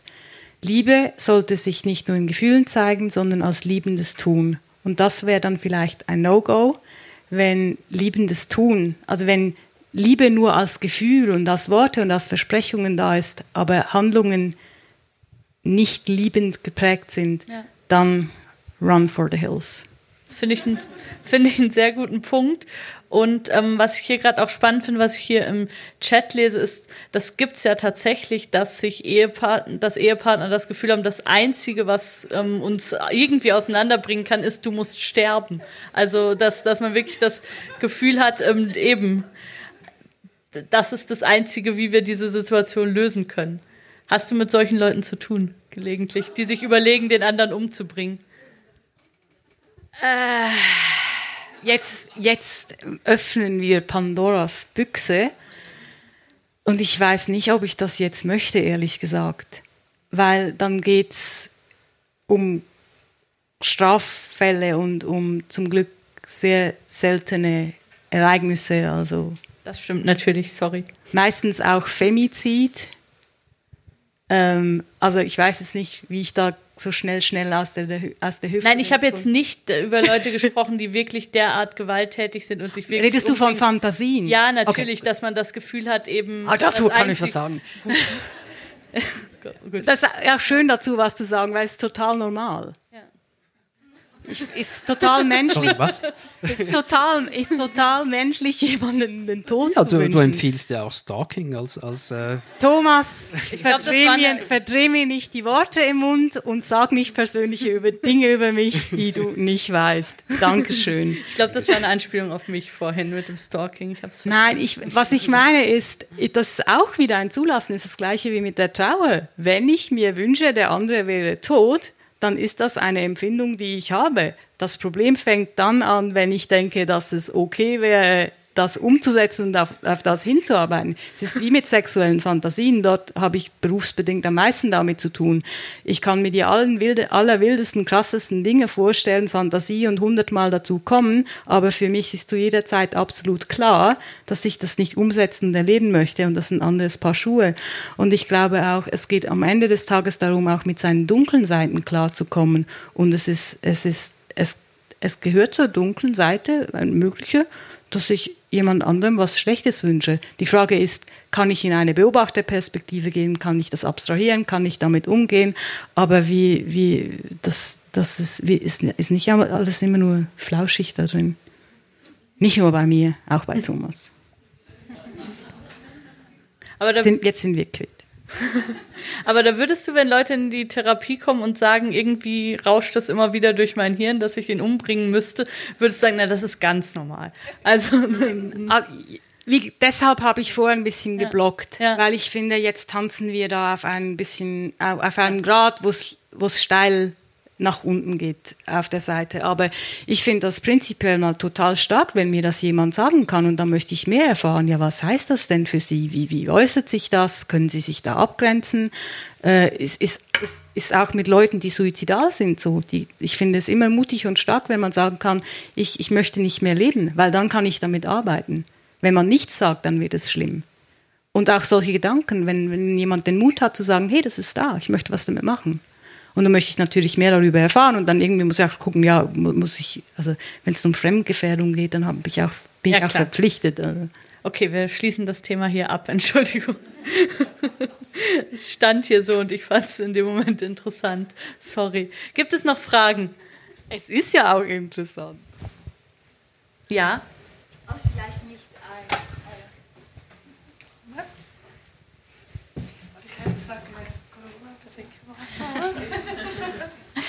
Ähm, ja, vielleicht nicht eine Frage, aber ein Kommentar oder ähm, Gedanke. Vielleicht der Vorteil vom Trauern oder das Schöne am Trauern. Ähm, ich sehe es jetzt bei mir selber so wie eine Welle. Es kommt und es geht und die Trauer kommt dann vielleicht ein halbes Jahr, ein Jahr später. Ähm, aber ich finde, man kann es wie ein bisschen auch ein, als ein Geschenk sehen, weil jedes Mal ähm, zeigt einem ja die Trauer auch ähm, eine ja, ein Thema oder eine Perspektive. Ähm, und, und so kann man vielleicht etwas mehr über sich selber oder, oder über die Beziehung äh, verstehen und was dazulernen. Ja. Vielleicht ja zu dir, ähm, Caroline, ja, die, die Vorteile vom Trauern. ja. Ob, ob, ich noch welche ergänzen soll? Ja, ja ich, ich finde, du hast das extrem schön skizziert, weil, weil vom, vom Licht, von der Abgrenzung von Licht und Schatten leben ja auch die jeweiligen einzelnen Qualitäten und wir können dieses Hochgefühl, das Permanente nicht haben. Trauer ist auch ähm, ein Zeichen, dass etwas einen Wert hatte. Was ich das wichtig, also was ich sehr schön finde, was du erzählt hast, ist dieses, es kommt in Wellen. Und ich glaube, wenn vielleicht, ich vermute, hier drin hat es Leute, die mit Trennungen kämpfen jetzt im Moment. Und ich glaube, das Wichtigste ist, dass man sich daran erinnert, es geht vorbei. Und das größte Geschenk, das ich mir selber machen kann, wenn ich es mir ermögliche, in eine gewisse Distanz- und Beobachterperspektive zu kommen, dass ich sehr präsent bin mit meinem Gefühl. Das kann unglaubliche lähmende Trauer sein, aber dass ich mich beobachten kann und, und anhängen kann, jetzt im Moment dass ich sagen kann, ich bin jetzt so traurig, dass ich das Gefühl habe, mein Herz schafft den nächsten Schlag nicht, jetzt im Moment. Weil dann nehme ich ernst, was passiert, aber ich öffne die Tür ein Spalt dass es in zehn Minuten vielleicht nicht mehr so ist. Und gerade in Trennungen, manchmal geht es darum, dass man nur die nächsten fünf bis zehn Minuten überlegt. Oder die nächste Nacht. Und dann ist es vielleicht am nächsten Morgen besser, es ist sicher anders, vielleicht aber auch nicht. Aber es ist immer wieder anders. Und wenn ich sagen kann, jetzt im Moment ist es so, dann kann ich mit diesen Wellen mitgehen und ich werde nicht von ihnen fort, fortgespült. Und ich glaube, es, es ist auch einfach Teil des Menschseins, diese, diese Trauer. Und das ist wie, wenn ich die Trauer nicht haben will, das ist, ich kann nicht den Winter, den Winter aus dem Jahr streichen, weil es mir nicht passt. Es, es, es, funktioniert alles in Zyklen, auch an Orten, wo es nicht klassische Jahreszeiten gibt, gibt es Zyklen. Und ich glaube, man lernt extrem viel über sich und über das Leben, wenn man die Schattenseiten in sich, auch die Mordgelüste, äh, die, die, die negativen Gefühle, wenn ich sagen kann, ja, das ist, das ist alles Teil von mir und vielleicht auch nochmals, man muss das nicht gut finden ist ganz wichtig, ich kann diese Trauer ganz absolut und uneingeschränkt beschissen finden. Ich, ich, ich finde, es gibt in unserer Gesellschaft auch den Druck, dass wir alles gut finden müssen. Das ist nicht die Idee. Es ist manchmal einfach nur Scheiße.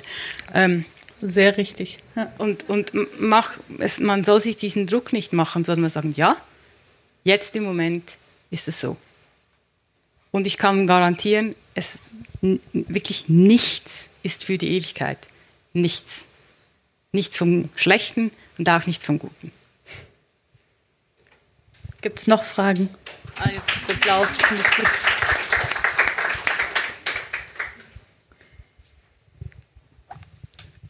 ich glaube, ein guter Orientierungspunkt ist auch, dass äh, Trennungen üblicherweise Trennungen bleiben. Also das, das ist ein Zustand, der nicht rückgängig gemacht wird. Und, und das heißt ja, dass, dass man äh, in nützlicher Frist auch einsieht, dass das jetzt gut ist so. Das, das hat mir auch immer geholfen. Also, dass ich um mich herum gesehen habe, die Leute überleben das und finden das auch richtig, dass es vorbei ist. Und bei mir ist das auch so, ich möchte da nicht zurück. Ich möchte das nicht nochmals haben, sondern es ist gut, dass man weitergekommen ist, auch wenn Weiterkommen nicht zwingend, aber doch häufig mit, mit Schmerz verbunden ist. Auch bitte kein inflationäres Trennen. Das sind mit die schlimmsten Beziehungsgeschichten, mit denen ich konfrontiert werde, wenn man jetzt die Gewaltsachen auslässt. Äh, dieses, wenn ein Paar sich im Zehntagesrhythmus trennt, wenn das einfach so zum Usus wird, auf eine Krise zu reagieren. Also ich, ich habe das hat bei mir den Gedanken getriggert, dass eine Trennung auch eine Trennung bleiben kann. Mhm. Also man soll sehr, sehr, sehr, sehr sorgfältig mit diesem Moment umgehen, weil, weil wenn das wieder und wieder passiert, kann man es nicht mehr ernst nehmen und dann dreht sich die Spirale immer schneller. Ähm, ich denke schon die ganze Zeit auf diesem Begriff, der vor ungefähr einer Stunde mal kurz gefallen ist, rum, nämlich diesen Funktionsbeziehungsding. Ähm, und ich finde den Begriff gleichzeitig total genial und irgendwie ein bisschen irritierend, weil ich. Ja, ich auch. weil ich das so zu 100% nachvollziehen kann. Also solche Beziehungen hatte ich definitiv auch, aber ich habe mich eben gefragt, also sowas kann man ja eigentlich erst im Nachhinein definieren, oder? Wenn man in dieser Beziehung steckt, dann hat man ja hoffentlich ähm, das Gefühl, dass das irgendwie was, was längerfristiges ist. Deswegen habe ich mich gefragt, was wann genau bringt mir dieser Funktionsbeziehungsbegriff was? Ist das was, um mir das im Nachhinein ähm, irgendwie in, mein, in meine Beziehungshistorie einzuordnen, damit ich mich besser fühle? Oder, oder was, wo ich auch in einer aktuellen Beziehung dann sagen kann, ah, das ist nur eine Funktionsbeziehung, deswegen ist es nicht so wichtig. Ähm, und wertet das dann nicht vielleicht auch die aktuelle Beziehung? Also ich würde das nicht unbedingt meinem Gegenüber so sagen. Schatz, du bist meine Funktionsbeziehung. ähm, Möchtest du meine Funktion Sehr schön, sein? sehr schön als Frage formuliert, noch besser. äh, mir, mir hat das geholfen im, im, im Rückblick äh, wenn ich gesehen habe, doch, da waren natürlich all, all die schönen, positiven, großen Gefühle dabei, aber wenn ich allein schon der, aufgrund der Tatsache, dass es vorbei ist, äh, drängt sich ja äh, der Gedanke auf, dass, dass das eher dazu da war, mich weiterzubringen, als dass man zusammen weitergeht. Und ich, ich wirklich im Rückblick muss ich sagen, ich hatte zwei, drei, vielleicht waren es auch mehr Beziehungen, die wirklich dazu da waren, dass ich etwas erleben konnte, im Guten wie im Schlechten, und, und daran reifen konnte. Und auf, auf einer höhen, höheren Ebene danach weitergehen konnte. Deswegen bin ich, bin ich auch sehr versöhnlich, was, was meine vergangenen Beziehungen anbelangt. Ich habe ich hab da keinen Groll, weil dazu war es zu schön, dazu habe ich diese Frauen immer noch zu gern und dazu, dafür habe ich auch wirklich zu viel profitiert, als dass ich sagen könnte, ich wurde hier nur verarscht. Das stimmt einfach nicht. Wenn ich mit deinem deiner Schöpfung spielen darf, dann ist, und du hast das Wort versöhnlich gebraucht, ich glaube, es ist irgendwie, öffnet es für mich die Tür, dass wir nicht immer verstehen können, was, warum was in unserem Leben passiert. Und dass wir bei den guten Sachen die sehr schnell willkommen heißen und bei den schwierigen Sachen damit hadern.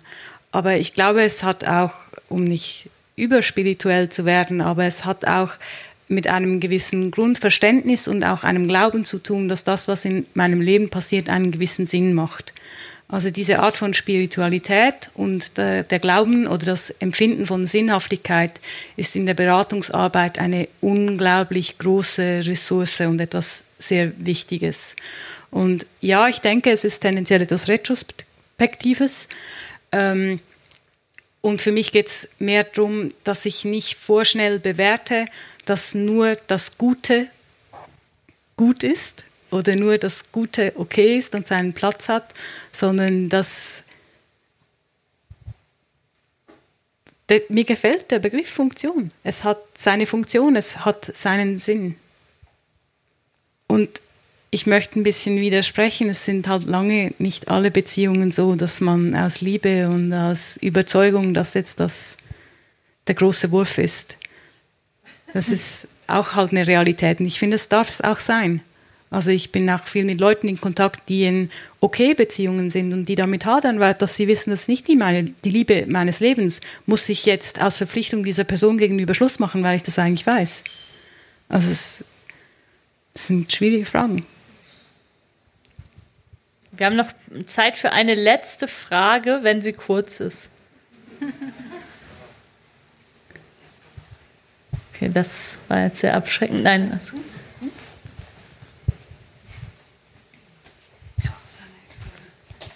Mich beschäftigt die Frage Kopf versus Herz. Wann kann man seinem Herz, seinen Gefühlen trauen, nicht trauen und wann kann man seinem Kopf trauen mit rationalen Überlegungen oder wann zerdenkt man zu viel? Das ist, glaube ich, ein Problem, das wir alle kennen, wenn es darum geht, stimmt die Beziehung noch oder nicht und wo man sich die ganzen Pro-Kontralisten durch den Kopf rattern lässt. Ja. Ich, ich habe kürzlich dazu eine sehr, eine, einen sehr interessanten Gedanken gehört von irgendwem. Ähm, der hat gesagt, äh, dass der Kopf liefert ständig Begründungen und das Herz nie. Und, und ich glaube, danach kann man sich schon richten. Also wenn ich äh, das Gefühl habe, dass, dass das Herz spricht und mir dann nach erkläre, warum es das tut, dann war es wahrscheinlich was anderes. Aber es ist, es ist natürlich ein, ein, ein ständiger Konflikt, weil, weil man ja nicht nur seinen Gefühlen ausgeliefert ist, sondern auch seinen Gedanken. Das, das, das geht ja ewig. Also ich, wenn ich denke, wie, wie, was ich schon mit mir, meine Beziehungen und meine Trennungen vor allem diskutiert habe und auch im Freundeskreis. Und wie gesagt, 15 äh, Jahre lang habe ich nur den einen Fall besprochen.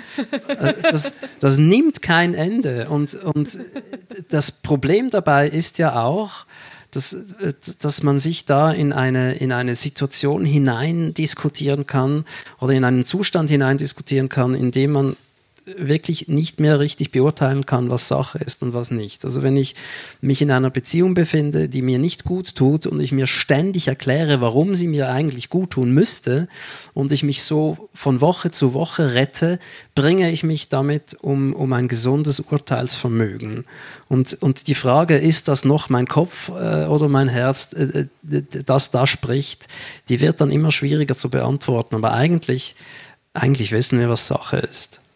Ich fand eine Sache ganz schön, die Helene gesagt hat, dass du von dieser Stille gesprochen hast und auch als wir vor, davor miteinander gesprochen haben, dass du auf einmal wieder schlafen konntest, dass du auf einmal wieder ruhig warst, dass auf einmal in dir wieder eine Ruhe war und eine Sicherheit. Und ich finde, das ist was, das da kannst du dich nicht selber von überzeugen. Das ist entweder da oder das ist nicht. Also entweder du wachst um vier Uhr nachts auf und du hast das Gefühl, es ist alles so stressig und es ist alles so viel und irgendwie komme ich nicht zurecht oder es ist auf einmal still. Oder es ist, und ich glaube, da ist dann, ist dann schon die, das bessere Argument irgendwie.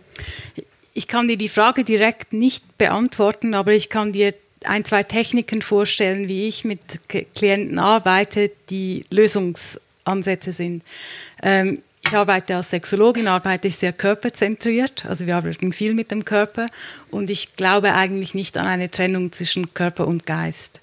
Ähm, das Problem ist, dass wir oft diese Trennung als einfach so erleben und die ist real und dann versuche ich das ein bisschen zusammenzubringen. Ich finde, Meditation ist ein bisschen ein Modephänomen, aber es ist ein sehr gutes, weil ich in Meditation eben auch lerne, Gedanken als etwas Temporäres zu erleben. Genau wie ich vorher davon gesprochen habe, dass auch große, ganz, ganz, ganz massive Emotionen, dass ich lernen kann, äh, diese als temporär zu erleben. Und das Gleiche gilt für Gedanken. Also, dass ich weiß, der Himmel ist immer blau. Auch an einem Regentag, wenn es viele Wolken hat, Wirklich oben ist der Himmel immer blau. Und wenn, wenn du lernst, und das, kann, das sind Techniken, die kann man üben, wenn du lernst, dieses Gedankenkarussell äh, langsamer fahren zu lassen und als Karussell wahrzunehmen, dann kannst du es dir anschauen und dann bekommst du andere und bessere Informationen aus, aus den Pferdchen da, die da rumschwirren. Äh, das andere ist wirklich auch wieder ein westliches Problem, zu lernen, mit dem Körper präsent zu sein und zu arbeiten. Ich schicke ständig Leute spazieren, die es dann lächerlich, die es lächerlich finden, weil spazieren. und dann gehen sie spazieren und nach zehn Minuten draußen laufen haben sie einen total anderen Zugang zu sich. Und das ist dann der Moment, wo der Geist zur Ruhe kommen kann. Du kommst in Bewegung.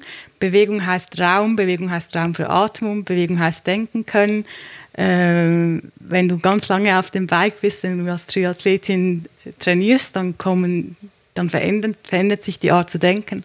Und ich ermuntere Klientinnen und Klienten oft bei diesen Problemen Bewegung, und Bewegung ist auch Atmung, als bewusste Tools kennenzulernen und in ihrem Alltag einzusetzen, weil du besser an die Informationen rankommst. Du, du kannst dich daran erinnern, jetzt sind viele Wolken da, Himmel ist aber blau und durch diese Distanz und das Beobachten kommst du näher an das ran, was du fühlst und hast die Basis, um herauszufinden, was du dir wünschst und was du brauchst. Und so kommst du eigentlich zur Ruhe und näher zu dir. Ja, ich danke euch auch sehr. Ich danke euch sehr fürs Zuhören. Ich danke dir, Caroline. Ich danke dir, Thomas, dass ihr hier mit mir diskutiert habt. Ich danke dir, Helene, sehr, dass du hier deine Geschichte erzählt hast. Und ja, ich würde sagen, wir machen an der Stelle Schluss, wenn das für euch okay ist. Ähm, und ihr könnt noch Bücher kaufen, wenn ihr das wollt. Ihr könnt die hier signieren lassen. Die gibt es vorne an der Bar. Und wir sind alle auch noch einen Moment da und wir können miteinander sprechen. Und ich danke euch sehr, dass ihr hier zwei Stunden zugehört habt und mitdiskutiert habt. Und ja, ich fand's toll. Dankeschön.